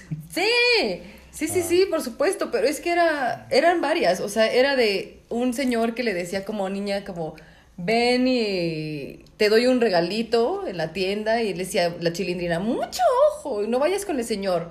Y después estaba el de cuenta hasta 10 y cuentas en lo que más, Más confianza le tengas, tengas. porque, no sé, la mamá tiraba algo y el papá ya le iba a pegar, y es Sí. como, ah, cosas así.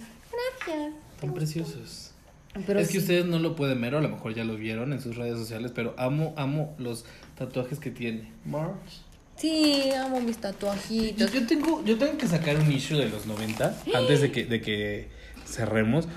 ¿Por qué tropicalizaba México los nombres de todos los ¡Ah, personajes? qué horror! ¿Por Como qué Tribilín. Tribilín?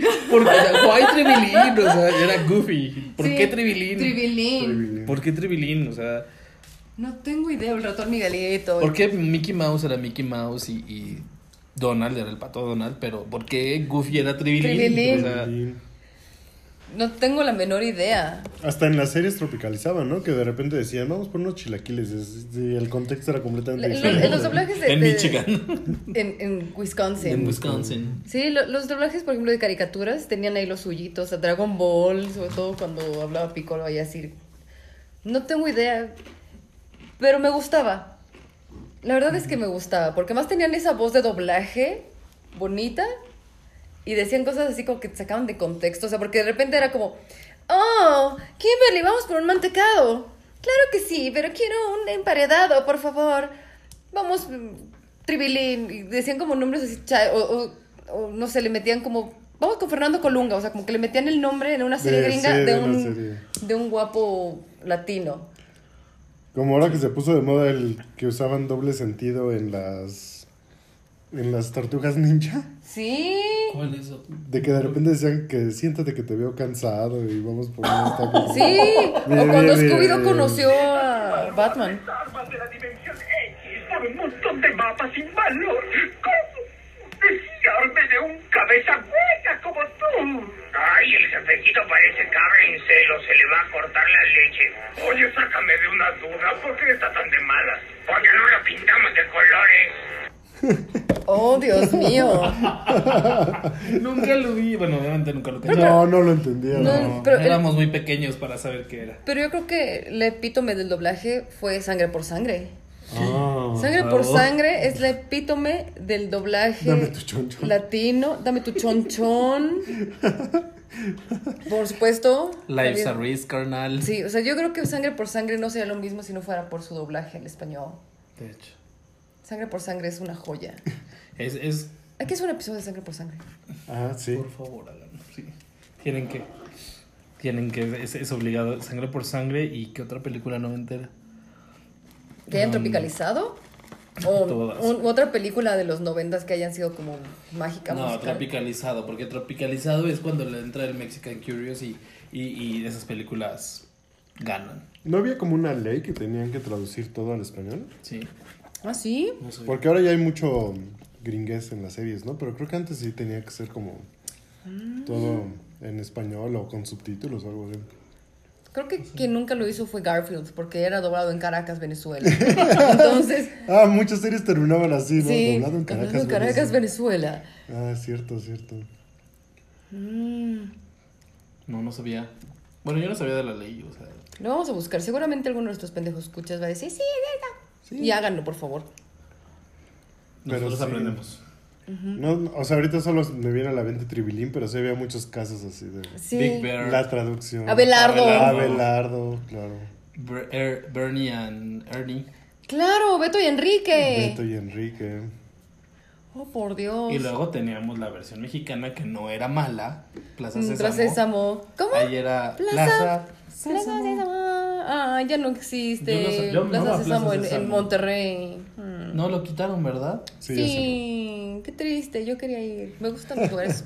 A mí me, me encantaba el Conde Contar. Yo era fan del Conde Contar. Me gustaba una canción que era Me gustan, me gustan, me gustan los aromas. Con mi naricita, yo te puedo oler. Eso era bonito y después ya cambié a 31 minutos y mi vida fue Por mejor. favor, 31 minutos es buenísima. Pero 31 minutos es más 2000, ¿no? Ey, sí, fue cuando yo entré a secundaria. Tiene como 21 años. No saquen Creo que, cuentas. creo que acaba de cumplir 21 años. eh, 31 31 minutos. Sí. Oh. Sí, mi personaje favorito es Juan Carlos Bodoque. Yo lo. Ah, el mío es Tulio. Tulio Triviño. Ay, sí, amo mucho a Tulio Triviño. ¿A ti no te gusta el...? Sí. No, casi- yo me voy por el humilde calcetín con rombos, man. Ay, ¿por qué? Sí. Pero no. algún anuncio de los 90 que se le haya, que, que sí recuerde, por O ejemplo. sea, yo- recuerdo Stefano, recuerdo Herbal Essences no era también como de que orgasmo mientras me lavo Sí, y además ¿o estaba en el juzgado, Sí, estaba, sí. en, estaba en un juzgado. Y de repente ella así como, Eh, pero Yes. Orgasmo en Yes. inglés, por favor. ah, or- ah, yes. Ella quiere su Herbal. quiere su herbal en la regla. También había muchos de jugos, o sea, recuerdo Tang, recuerdo Clyde, Humex. Humex. Cita, tío. El, El Citatir, los trabajadores de la radio y televisión mexicana en nuestra quincuagésima séptima asamblea Sí. pues, en Cancún, Quintana Roo. El Citatir. Y si alguien se ganaba estos viajes, o sea, yo nunca había anunciado en ningún lugar ni en la radio. ¿Se acuerdan que había una cosa llamada Cafest? A Cafés, claro. Ah, café. La Cafest, porque yo tampoco sabía cómo llegabas a la Cafest, cómo te ganabas esos premios. En la Cafés, cuando ay salió, Garibaldi grabó una canción para ellos, ¿no? La de- En la Cafés, sí, yo sí me acuerdo. La Cafest. Y no sé por qué pienso en la Cafest, hizo pinches anuncios y pienso en el Silhouette 40 y Fataché y esas cosas. Me gustaban los infomerciales de la mañana antes de la barra de caricaturas, Ah, me encantaba, directo. se ve directo, me fascinaba. Había uno que se llamaba Quick Ride, yo siempre lo quise comprar, que era una pasta para limpiar y después había como un palo enorme. No, no hablo de Josué. sino hablo como de una pasta y tenía como un recogedor enorme que se iba desdoblando y ay, me encantaba. Se ve directo. Yo recuerdo una manguera mágica que se ponía como... Ah. O sea, podías doblar a la forma Todo que aquí se está quisieras. poniendo muy... Domínguez. Muy raro. Josué Domínguez, por favor. Eagle Eyes. O eso Eagle Eyes. Los 2000. Eagle Eyes fue como de 2000. Híjole, sí. Eso era más 2000. Los Yo, Eagle yo- Eyes. yo tengo en la mente un, un comercial que creo que nunca lo voy a poder sacar porque me daba terror horrible. ¿El del coche? No. El de los hermanos Vázquez. la música. Esa- yo, yo entendía como de por qué en el viejo este o. Ponían eso y así de por qué me siento como en satélite. No sé. Sí, o, o no sé, me sentía como en el boliche que está en Miguel Ángel de Quevedo con el gran Hermanos Vázquez. Ay, Y aparte ponían eh, este. Un viejito. es- no, era. no, Es un Videgaray, ¿no? Eduardo ¡Sí, Videgaray. cierto! Ponían a Eduardo Videgaray y a, a otro que es igual de, de comedia y. y No, ay, no, me acuerdo, no, no es un chaparrito. Y no, no se llama el chaparro. No me acuerdo, pero lo buscaré y les, les diré quién Bandido. es. Ajá. Ahorita, ahorita que dijiste satélite, como que todo satélite es 90. ¿no? Sí, todos satélites de los años 90. Yo siempre he pensado que tú, uno entra en satélite y como es, es como un, un viaje al pasado. Sí, sí, porque todo sí. es, o sea, todo, todo lo bueno Las, de los las 90. cerradas. Ajá, Las o sea, las cerradas, Lucerito y Mijares que son de satélite, Ah, de no satélite. sabía. El Rainforest, que era de Rainforest Rainforest Café. El Rainforest Café. Creo que todavía hay un Tower Records en satélite ¿Qué? o en Mundo E. Wow, Creo que todavía hay. Mundo es 90. Mundo es muy 90. Hace como 20 años que no voy a, a Mundo Mundo E. Yo pensé que ya lo habían cerrado, pero no lo remodelaron. Oh. Sí, lo pusieron como Fancy, como Antara, pero... A mí lo que me sorprendía del, de- del mundo de satélite eran los botes de basura, porque eran como hechos de reja, paraditos. Eso para mí era como, ¿qué es esto, magia? Sí, mi mami vivía en satélite. Ujú, Fue su primer como departamento de soltera. En Satélite. satélite. Entonces llevo el Edomex en mi alma. Bueno, que también satélite, pues en, en los noventas, pues bueno, todavía era zona bien. Todavía, la verdad es que hay cosas bien. muy bonitas. Sí, satélite- suena bien. No es... Sí. O sea, no es feo, Pero. Pero no lo conocemos, está muy lejos. Sí, no, o sea, es como. Cuando me dicen, tengo que ir a satélite, güey, lo siento mucho. Ay, no, yo viví muy lejos, mucho más lejos de satélite y de mundo E. Media hora más lejos, no lo vuelvo a hacer. Qué bueno que ya me quedé aquí. Oh. Gracias, Dios, no me Gracias por traerla de nuevo a los 2000. Sí, gracias por traerme de nuevo, amor. A la Yo recuerdo un comercial, creo que de Morelia, que como había como un mayordomo, o era mayordomo, o era mayordomo. ¡Ah! El servía el chocolate mayordomo. mayordomo. Qué pendejo. Hablamos de esclavitud. ¿Qué? Oh my god. Ah, el, el Nito todavía se llamaba Negrito. Ajá. El negrito todavía se ve negrito. Me acuerdo que habían unas magdalenas que eran como de, de mantequilla así súper aplastada rico. Ah, y me acuerdo qué que luego en el mundial o algo así, que puta, el mundial del 98 fue como el hito de los ¿Era el años. de Francia con el en Francia pajarito? con el pajarito y con la mejor canción que ha existido en toda la tierra. La Copa de la Vida de Ricky Martin. Ah, Tú claro y yo. Yo, ale, Ale, ale, ale, ale. ale. La mejor canción, pero vendían como un cosito que le ponías a tu pan bimbo, porque además en, en el pan bimbo luego venían como Oh, unas cosas que le pegaban. hablando. Los cortadores. Unos ¿no? cortadores. Sí, venían en la bolsita. Y lo Venían metías de al tostador. Lo metes al tostador, o yo en mi caso que era pobre, lo ponías como en el comal, se me quemaba o algo así. O no, lo apretabas y todos los panes bimbo tenían como eso. Yo, mira, esa magdalenita le ponías como, salía como baloncito, pero sí esos Sí, cortadores cierto, bimbo. Ya no me acordaba los cortadores bimbo. Y la magia sucedía cuando salía del tostador o cuando lo ponías en el comal, Sí. sartén, lo que fuera. Sí. Sucedía la magia. Sucedía es la muy magia. cierto. Era muy hermoso sí. los cortadores bimbo. Era maravilloso. Y además era como. Wonder nunca se puso al pedo así. Wonder era como más fancy, ¿no? En ese entonces. Wonder era más nice. O siempre lo sentí como más nice. Bimbo era el chido. Yo siempre comía bimbo, la verdad. Sí, yo también. Yo compro Wonder ahora porque extraño. Eh, tú no siempre vives su carencia, ¿no? De, de- de adulto, entonces yo siempre compro pan Wonder. Así como yo siempre quise. Y además lo anunciaba la NBA, ¿no? Entonces siempre en los anuncios salían tu- Ah, tus sí. papás. Mis papás. Dennis Tus Rodman. papás, Michael Dennis. Rodman. Me acuerdo de Michael Jordan Shaquille. Sí. Space los- Jam. Space Jam, por favor, los Super Bowls de los Space 90. Oh, con Michael Jackson. Michael Jackson viniendo a México y los pepsilindros de Michael Jackson. Si no mal recuerdo, también estuvo los Rolling Stones en, en un halftime show, ¿no? En los Ah, 90. sí. Los pepsilindros. Los Pepsi Lindros. Ujú. Ah, y también, ¿por qué no hablar de los 90 para ya también hacer remembranza cuando uno tenía que llegar al cine temprano porque los lugares Tenías no que se elegir tu escogían. lugar. Esto es cierto, mileni- centennials. Sí. Los lugares no se escogían. Uno llegaba religiosamente media hora o una hora antes de la película, dependiendo cuál querías ver, Sí. Y te tenías que formar, porque aparte te formabas para entrar a la sala. Te daban un ticket físico. Pero esperen, antes de eso Te tenías que ver el periódico para ver la cartelera cine por cine y tenías que ver los horarios. O llegabas sin saberlo a ver los horarios. Estaban ahí pegados. Te daban un ticket físico, entrabas a la sala físico. después de ir por tus rosetas. Eso sí costaba como 20 pesos. Sí, Sí. como 20 pesos era muy hermoso y Era todos los cines tenían como estas carpetas, bueno, estas alfombras hermosas de mil colores. Olía rico. Los cines y las películas tenían intermedio, La mayoría. cine permanencia voluntaria y había Ah, también, permanencia también había. voluntaria. O sea, puedes salir de la sala y ir a otra sala y ver otra película. Eh, normalmente, según yo, era. Bueno, sí, porque como ya pagabas la entrada, ya. Y te podías quedar todo el tiempo. que sí, querías. y como no había lugares asignados, podías pasarte a otro lado. Sí, y tenías que correr, correr, correr, correr a tu lugar y siempre podías hacer la chida de poner una chamarra y está ocupado. Sí. Y cuando entraban tus papás, acá estoy, acá estoy, ajá. Sí, Sí. tenías que acostar en las butacas porque más eran incomodísimos, eran incomodísimos sus asientos, todo el suelo pegosteoso, chicloso. Sí, a, a ver, también, eh, dato cultural para los centennials.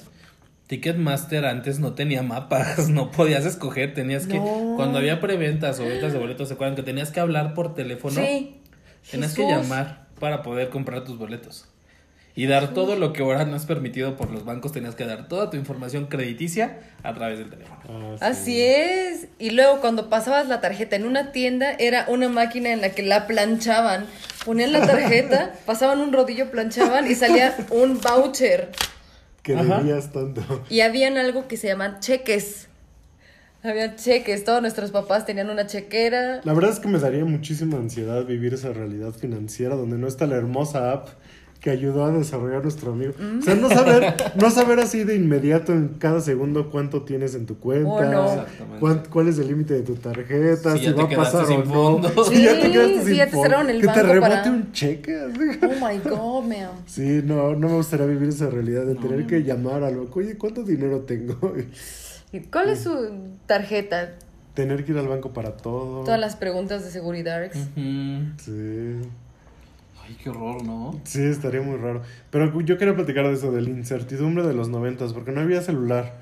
O sea, tú les decías a tus amigos, vamos a tal lugar ¿Cómo llegábamos? Y nos ponemos frente al mix-up en Plaza Universidad. en el mix-up para escuchar las canciones. ¿Se acuerdan de esas maquinitas para que tenían como Podías 10 escuchar discos y podías escuchar ahí? Tenían audífonos. Tenían audífonos tuanguísimos oliendo a cuero. Totalmente. Pero ajá, cuéntanos Luego, si, si ibas algo lejos como Reino Aventura o Six Flags, quién sabe cómo te encontrabas con tus Siempre era como instinto, ¿no? Yo creo que nos hemos hecho bastante ¿Verdad? Inútil. bastante inútiles. Por ejemplo, también yo me acuerdo, yo sí, algo que tengo muy muy en la cabeza es cuando ibas a fiestas de algunos compañeros o así. ¿Cómo le hacían para llegar sin GPS? El y de repente el, El croquis, croquis, la guía roji, el mega Sí. mapa de la guía Ca- roji. Cada, que nos daban una invitación para fiesta infantil tenía que venir religiosamente un croquis. Croquis, sí. Sí, Siempre. Era una bonita costumbre, Sí. como diría Marta de baile. Sí. Es una bonita costumbre que se ha ido perdiendo. O sea, ahora literal ya nada más Es mandas, en- o sea, Es en el Bataclan.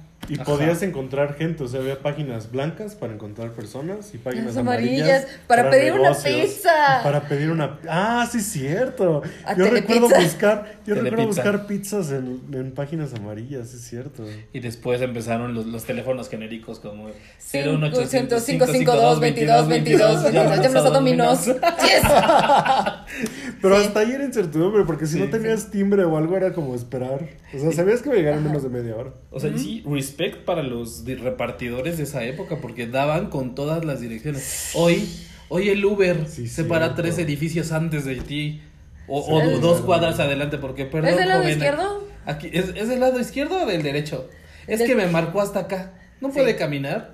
O sea, sí. aprendan algo. Sí, sí, sí. Sí, cierto, en ese entonces daban con todas las Y direcciones. llegaban, y llegaban, y llegaban antes de 30 minutos. Sí. Porque era la Es promesa. la, la garantía O y sea, la promesa. Yo me acuerdo de. Telepizza. Pagabas en efectivo y dabas propina. Sí, en efectivo, o sea, En efectivo. esa incertidumbre financiera. Sí, ah, pues había mucho manejo del efectivo, justo por eso yo creo, ¿no? Te sentías más cómodo con tu dinero ahí en metal. No, no. El cochino dinero. Cochino. Que más, no, pues no había tantas opciones como antes, o sea, no había tantas opciones como ahorita, por ejemplo, bueno, ya no hay tantas, ¿verdad? Creo que antes había más. En cine, por ejemplo, Ah, Cinemark. Cinemark, Cinemark. Cinemas Cine- Lumière, Cinemas Lumière. Cinemex, y, y había otros cines como... MGM, MGM, Chiquititis, ajá, el ajá. Cine Ermita.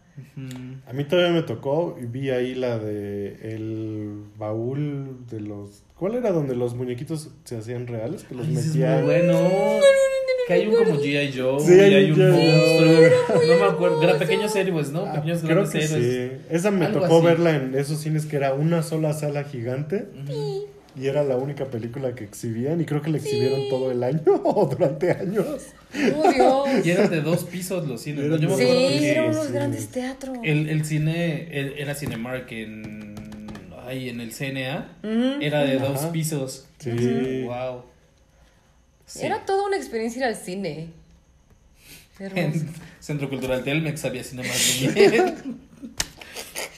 Pero chistoso porque Cinemas Lumière vendió algunas a Cinépolis y me acuerdo que también vendió algunas a, a Cinemex, ¿no? Ujú, se repartió. Que yo la verdad, eh, no, no quiero tirar hate, pero odio, odio un poquito o un bastante Cinemex. Nunca me ha Ah, gustado. no, somos gente de Cinépolis. Somos Team Cinépolis. Sí, Me gusta Cinépolis. Sí, somos Cinépolis Clan. sí. Yo ahorita estaba pensando de como leyes...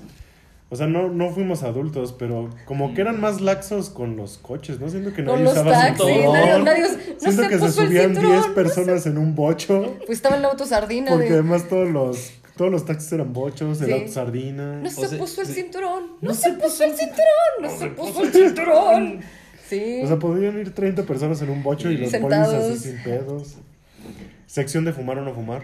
No Ay, había. extraño mucho Yo eso. me acuerdo que se podía fumar en todos en lados. Todos fumar en lados, todos en las lados. plazas comerciales, en, En los restaurantes, los restaurantes. en el cine. En Me encantaba la sección de fumar. En el cine, ¿fumaban en el cine? Oh Además, la God, sección de fumar y no fumar era dividida como por un cristal. cristal humilde. Y Sí. sí, estaba Y la sección más fancy era la de fumar. la Sí.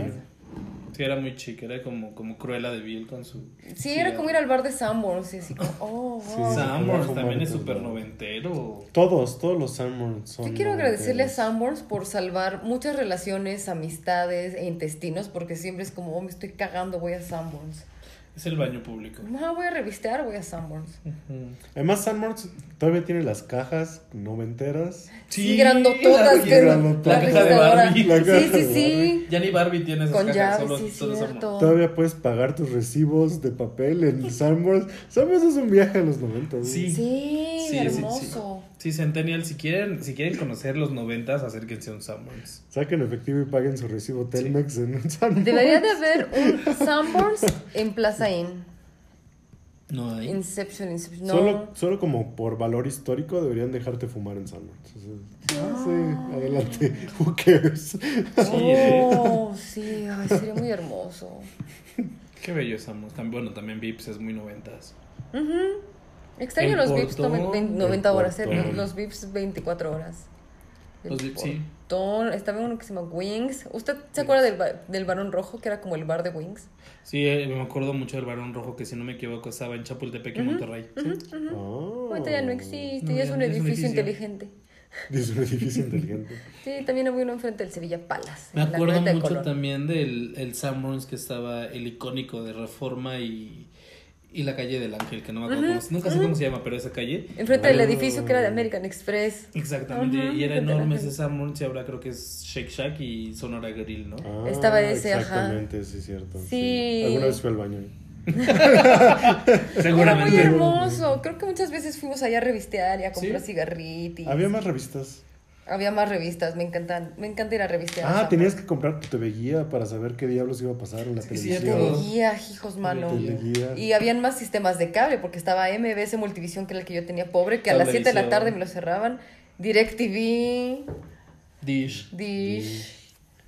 Sí. Había más, todas eran una cajita en Sky, tu casa. Sky era como el top of the top Sky of era the como, top. como, como nice, ¿no? Para Como hoteles cookie. y así como cookie, así como para gente de, de satélite. Ajá, después estaba Cablevisión y DirecTV. Oh. No. También había un comercial de un pavito de DirecTV, ¿no? Sí, totalmente. Y un pavito que bailaban. Sí. ¿Qué más? No había Coppel. Pero había de todo. Pero había de- había Electra no estaba Auchan. top of the game. Auchan. Auchan, Electra era el top of the game, Cheese Whiz, Chas Chas, Auchan, Waldos. Waldos, la comercial Creo mexicana que el Waldos gigante, de, de Cuauhtémoc que es como icónico también, ¿no? Sí. Ya duró bastante. Ah, sí, gigante, Milano, la tienda que visa el paisano, Gi- gigante, Gigante no- Milano. amigos, de verdad, ustedes, Gigante, ahori- ya no recordaba gigante. ahorita ustedes ven Oxxos en todos lados, no había un, había uno como por cada comarca, ¿no? Me acuerdo que había, y los Oxxos eran, o sea, de, de Benito Juárez, Miguel Hidalgo y... Sí, porque Sí. es- era, Y- o sea, todavía es caro. es Era carísimo. O sea, oye, es caro. La verdad, ahorita sí, ya no, ya, no- es caro. ya no te imaginas no contar con un Oxxo cerca. Bueno, solo si vives en provincia. Sí. Carrefour. Carrefour, ah, me encantaba Carrefour. las- Carrefour. Carrefour. Había uno muy grande, ¿no? Woolworth. Woolworth Todavía hay algunos, pero Todavía sí. hay uno, el icónico no de Etiopía, que en. Me algún encanta. momento va a desaparecer, pero... Me acabo de enterar. Ah, no, porque sí, el de, el de Etiopía tiene restaurante. Tiene restaurante. Tenía no restaurante eso. en los años 2000 y tantos. Y en Acapulco vimos un buffet Woolworth de la tienda Woolworth. Sí. ¿En serio? Acapulqueños, díganos qué tal.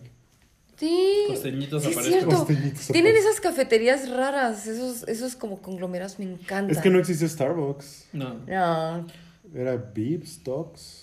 El portón. Era Vips, Stocks, Ah. los señores del triciclo, en el, con, el, con el café en el triciclo. Oh. Este, Los ¿qué cafés más? chinos. Los cafés chinos. Los cafés chinos Bueno, eran como creo- la onda. Creo que lo top en ese entonces era como los biscuits de Obregón. Sí, era como lo más fancy. muy cookie. Me acuerdo que en todas las películas siempre decían, vamos a pedir comida china. Y todos, y todos tuvimos ese maldito envase rojo con azul, ese como topper, que ahora ya es el envase de. Alpura. Que ahora es el envase de Alpura. El envase de los frijoles, de todo lo que queda en el refri. ¡Wow! Resiliencia.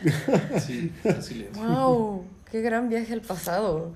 No, en un, en un episodio de siete horas no podemos abarcar No. toda la maravillosidad de los años noventas. Ni siquiera llegamos al inicio de los 2000, ni siquiera llegamos al... Creo que no hemos llegado ni al, Al fin los del mediados de prismo. los noventas. Ni al fin del priismo con Fox. Exacto. ¡Wow! Pues ni modo. Tendremos que vernos otra vez. Claro. Ni modo. repetimos.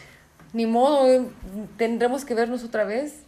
Porque antes de cerrar el episodio, Alditi Venegas, tú ya sabes que estás en The Pendejada Chronicles. Yo sé, yo sé. Domínguez, ¿me quieres hacer el honor? ¿Cuál ha sido tu peor pendejada? Ay, Dios mío. Ay, ¿cuál de todas? Es que no es cuál ha sido la peor, sino cuál escojo. Mm, Para tu primera intervención de Pendejada Ante Chronicles, la duda, la más. te duda. la duda nada más. Qué bueno que tú no tienes dudas, mi amor. Pero- Ah, bueno, entonces sí. Ah, Entonces sí, gracias, mi amor. Una pendejada, pendejada. Híjole. Ay, es que tengo muchas, pero es, es, difícil escoger una como de bote pronto. Eh, yo creo que un, un clasi, o sea, decir cuando le dices mamá a la maestra, cuando una vez lloré porque eh, lloré en la primaria porque había perdido mi lonchera, mi lonchera nueva que me habían comprado, hasta bueno, yo pensé que la había perdido hasta que me di cuenta que la tenía abajo de mi banca. Sí, yo- sí, pendejo desde chiquito, pero No. pendejo orgulloso, pendejo y orgulloso. Em, pues son las que me acuerdo. ¿Alguna vez te presinaste cuando era el saludo a la bandera? Totalmente. Aparte, es escuela religiosa, o sea, sí. ¿Nunca te dijeron cuando estábamos en saludo a la bandera y estabas como en la lela porque éramos niñitos bebés y Como nunca el tío dijeron- pollo deshuesado. Y nunca te dijeron que eres testigo de Jehová o algo así porque no saludabas ¿Por a qué la no bandera? saludas a la bandera cuando saludas a la bandera con un wave? Sí, era como que eres, eres testigo de Jehová o nunca te tocó el... el- El- eres africana, Amanda. O el que se desmayaba en los honores a la bandera y así. Sí. el que se miaba en el Sí, salón. totalmente. Tú eres el que se en el en salón. el salón. No. Sí, No. bueno, es que Los que se vomitaban en el salón, oh my god. Oh my god. sí, siempre lo viví. Yo creo que todos lo vivimos, ¿no? O sea, aparte es como un, un, un, un highlight de los de la infancia, que si no tienes el compañero que se vomitó, el que se orinó, ¿Qué le dijo mamá a la maestra? el que le dijo mamá a la maestra presente. El ¿Qué que no se supo las efemérides en el micrófono. Ay, se fui yo, estaba frente a todos. Pobrecito chiquitín. El que le dijo Mario Carballín. Emilio amamos. Carballo, te amamos, Te amamos, Puki. Puki. ¿Cómo? ¿Qué, ¿Qué pasó en las efemérides, bebé? Según yo me lo había memorizado y me quería ver muy prono llevando mi cuadernito y no me acordé de absolutamente nada y solo me quedé como tartamudeando y diciendo, en 1900 pasó cosas y... y así todo congelado frente a toda la escuela.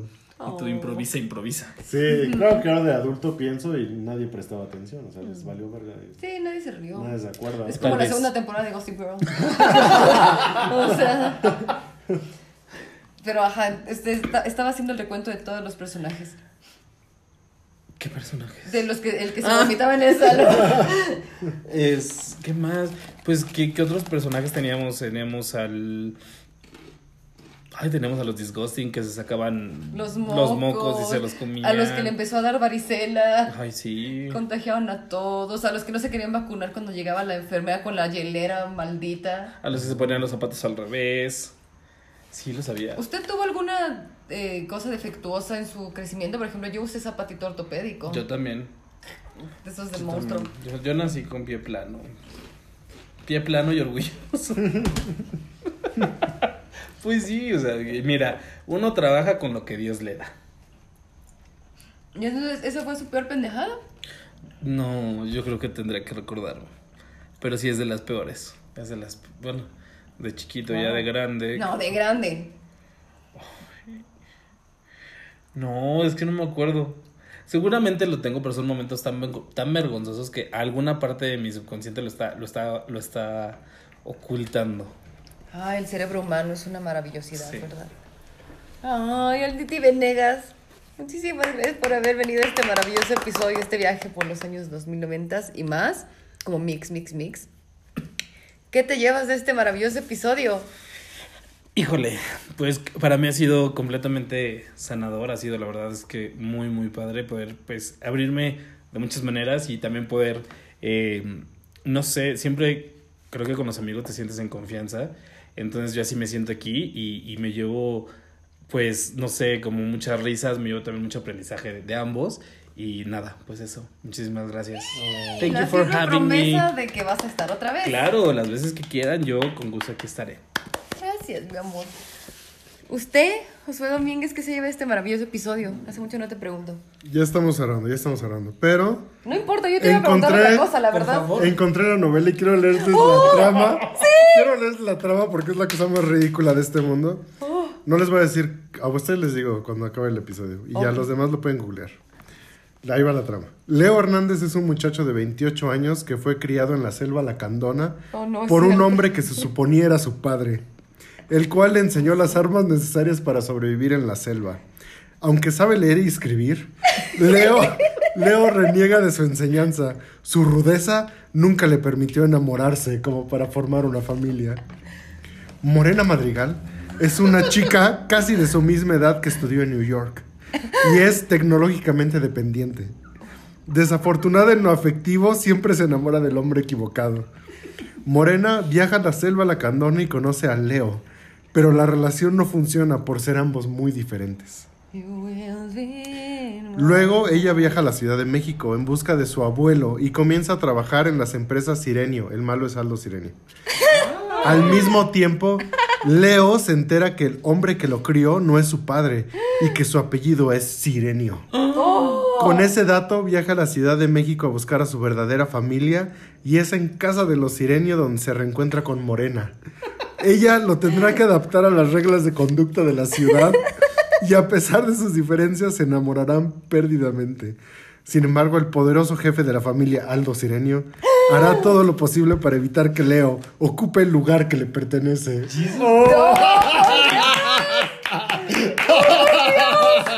Quiero verla. Quiero verla. Ya, ya, va- nada de Ted Lasso. Empezamos a ver de nuevo esa novela. ¿Y de qué año es, mi amor? No es para saber. 2009. O sea, no es tan... No eran noventas. No, No sé eran qué me noventas suena para William nada. Levy. Me suena como William Levy. Los, William Levy, sí. los protagonistas son Paula Núñez, Víctor González, Annette ¡Wow! Michel Eh, eh, ¡Es de TV Azteca! y Ah, las el malo es. Fernando Changuerotti. Oh, claro, claro, ya. Uh, sí, ya, claro, claro. Si es Annette Michelle. Pero sí está bien loca la trama, ¿no? wow, sí se la volaban los de TV Azteca. Kudos por ellos. Ellos sí se robaban buenas ideas de los años 90 y de Colombia y de Venezuela, Y sobre de todos todo. lados. Wow, gracias. Yo voy a buscar esa telenovela. Voy a buscar esa telenovela. Fue un hermoso episodio, muchas gracias. ¿Sí? Sí, yo también aprendí mucho. Sí, muchas gracias. Yo los amo mucho con todo mi corazón. Yo los amo. Qué bueno que ya no hablo tanto en esos episodios. La gente pedía a alguien que no fuera yo hablando, no para. Entonces, el Diti, ¿dónde te podemos encontrar? Me pueden encontrar en los corazones de todos los mexicanos. Eh, no, eh, sería en Facebook, que soy como Tavo Venegas, en Instagram como Tavo BC, si no me equivoco. No te etiqueto, no te. Me- por favor me etiquetan. Y en, en, en TikTok soy como user. Y yo sé que todos los mexicanos te vamos a encontrar en la aplicación de BBVA. También. Bancomer. Y, ah, ¿se acuerdan de Banco Serfín? Ay, también. Por cierto. Y que HSBC era, era vital. Sí. Y estaba ese mame de, hola cabrones, somos vital. Sí. Hola, hola, somos vital cabrones. Ahora somos Vital Cabrones, HSBC. Cuando Vital se volvió HSBC ah, era, sí, cierto. hola, somos vital, Vital cabrones. ¿Ustedes llegaron a tener una como cuentita ¿De patito? pat- Claro. sí, Claro, ¿de ahorrito? Sí. De ahorrito. La Kids. La Kids, sí. Sí. Gracias, noventas. Sí. Muchas gracias. ¿Y a ti? ¿Dónde te podemos encontrar, viejo miado? Yo en Instagram como solo.soy.josué Y creo que ya. Yo soy Pupi Noriega, me encuentran como L-A-N-O-R-I-I, la Nori. Y bueno, ya una última preguntita. Ya, ¿qué entramos en Adelante. gustos? ¿Cuál fue lo primero que les impactó así brutalmente en los 90? Como por ejemplo, yo sé que en los 2000 teníamos páginas como Rotten y cosas así, Mundo Narco y así, pero o sea, ¿qué fue lo primero que les impactó? A mí lo que me impactaban era obviamente los capítulos de Mujer Casos de la Vida Real. Hay uno en específico que tengo en la mente, pero ya no voy a entrar en detalles. Pero había un como periodiquito, no sé si era de Jaime Maussan o algo así, diario de lo insólito. Ah, yo creo que sí. Cosas también. así, que tenían como los tres chupacabras y niños, eh, el bebé de Rosemary, pero en Mexa, cosas así, o sea, como que cosas, obviamente la muerte de Paco Stanley. Yo creo que entre miedo. eso y el, el mal, el mal escrito de Cañitas Claro, cañitas. y, y bueno, es que no me acuerdo si fue de los 90, pero Diego Santo y Riverol. Ah, no, Diego Santo él es de marzo 2000s, ¿no? del 2006. Sí. Él es del 2 de marzo del 2006 2006, en Cumbres, Monterrey, mi historia favorita para contar. Ay, tengo tantas cosas que contar, tantos episodios en los que ya estás comprometido a estar Claro con que nosotros. Lo siento, Vamos güero. a tener que hacer más. Ujú, ni modo, sorry, Ay, no, güero. encantado. Además, creo que el público te va a amar demasiado, entonces. Yo los amo, ¿Verdad yo que los sí? amo. Sí. ¿Y usted, Dom? Lo que Su me primer impactó, impacto yo creo, yo creo que fue Paco Stanley, porque era como mucha noticia, ¿no? Y Selenita. Porque salían Sí. las fotos, o sí, sea. exacto, exacto. Y salían, o sea, y aparte, bueno, sí, ya lo tocaremos en otro video, pero sí, en otro video, en otro podcast, pero es- mm, háganse, bueno, no lo hagan, pero Ah. busquen el, el video del el velorio de Selena, está con el ataúd abierto. y peinadita O sea, de ¿Por qué ponían esas imágenes en nuestra mente? Teníamos, Sí. Éramos bebés. sí, o sea, no, eso no se hace. Éramos bebés. El gráfico siempre estuvo. Mi papá compraba la revista Chamuco. Cosas así. Pero el diario de lo insólito me daba así como. Mmm. Me daba mucho miedo. o- o- ya luego hablamos de esos videos españoles que eran como espermitas o como fantasmitas que. Esos tomos que eran glóbulos blancos. Sí. Eran glóbulos blancos o el autobús mágico. Hay un montón de remembranzas que es la promesa para un siguiente episodio. Totalmente. Pero sí. es- es- El pato Donald en el mundo de las matemáticas. no, ese es lo más terrorífico. Gracias, Gustavo. Gracias por recordarme mi mayor trauma en la vida. Eso. Sí, todavía nos falta y por supuesto los micrófonos están abiertos para que nuestros pendejos escuchas voy a dejar las preguntas abiertas para que nos digan qué temas de los 90 y los inicios de los años 2000 quieren que abordemos la siguiente vez. ¿Qué les parece? Perfecto. Sí, podemos Para- ir avanzando por las décadas. Sí, década, sueños de juventud. Muchísimas gracias. Los amo mucho. Que tengan una maravillosa semana. Porque más este episodio creo que va a salir en dos partes. Los amamos un montón. Nos escuchamos pronto. Besos. Bye.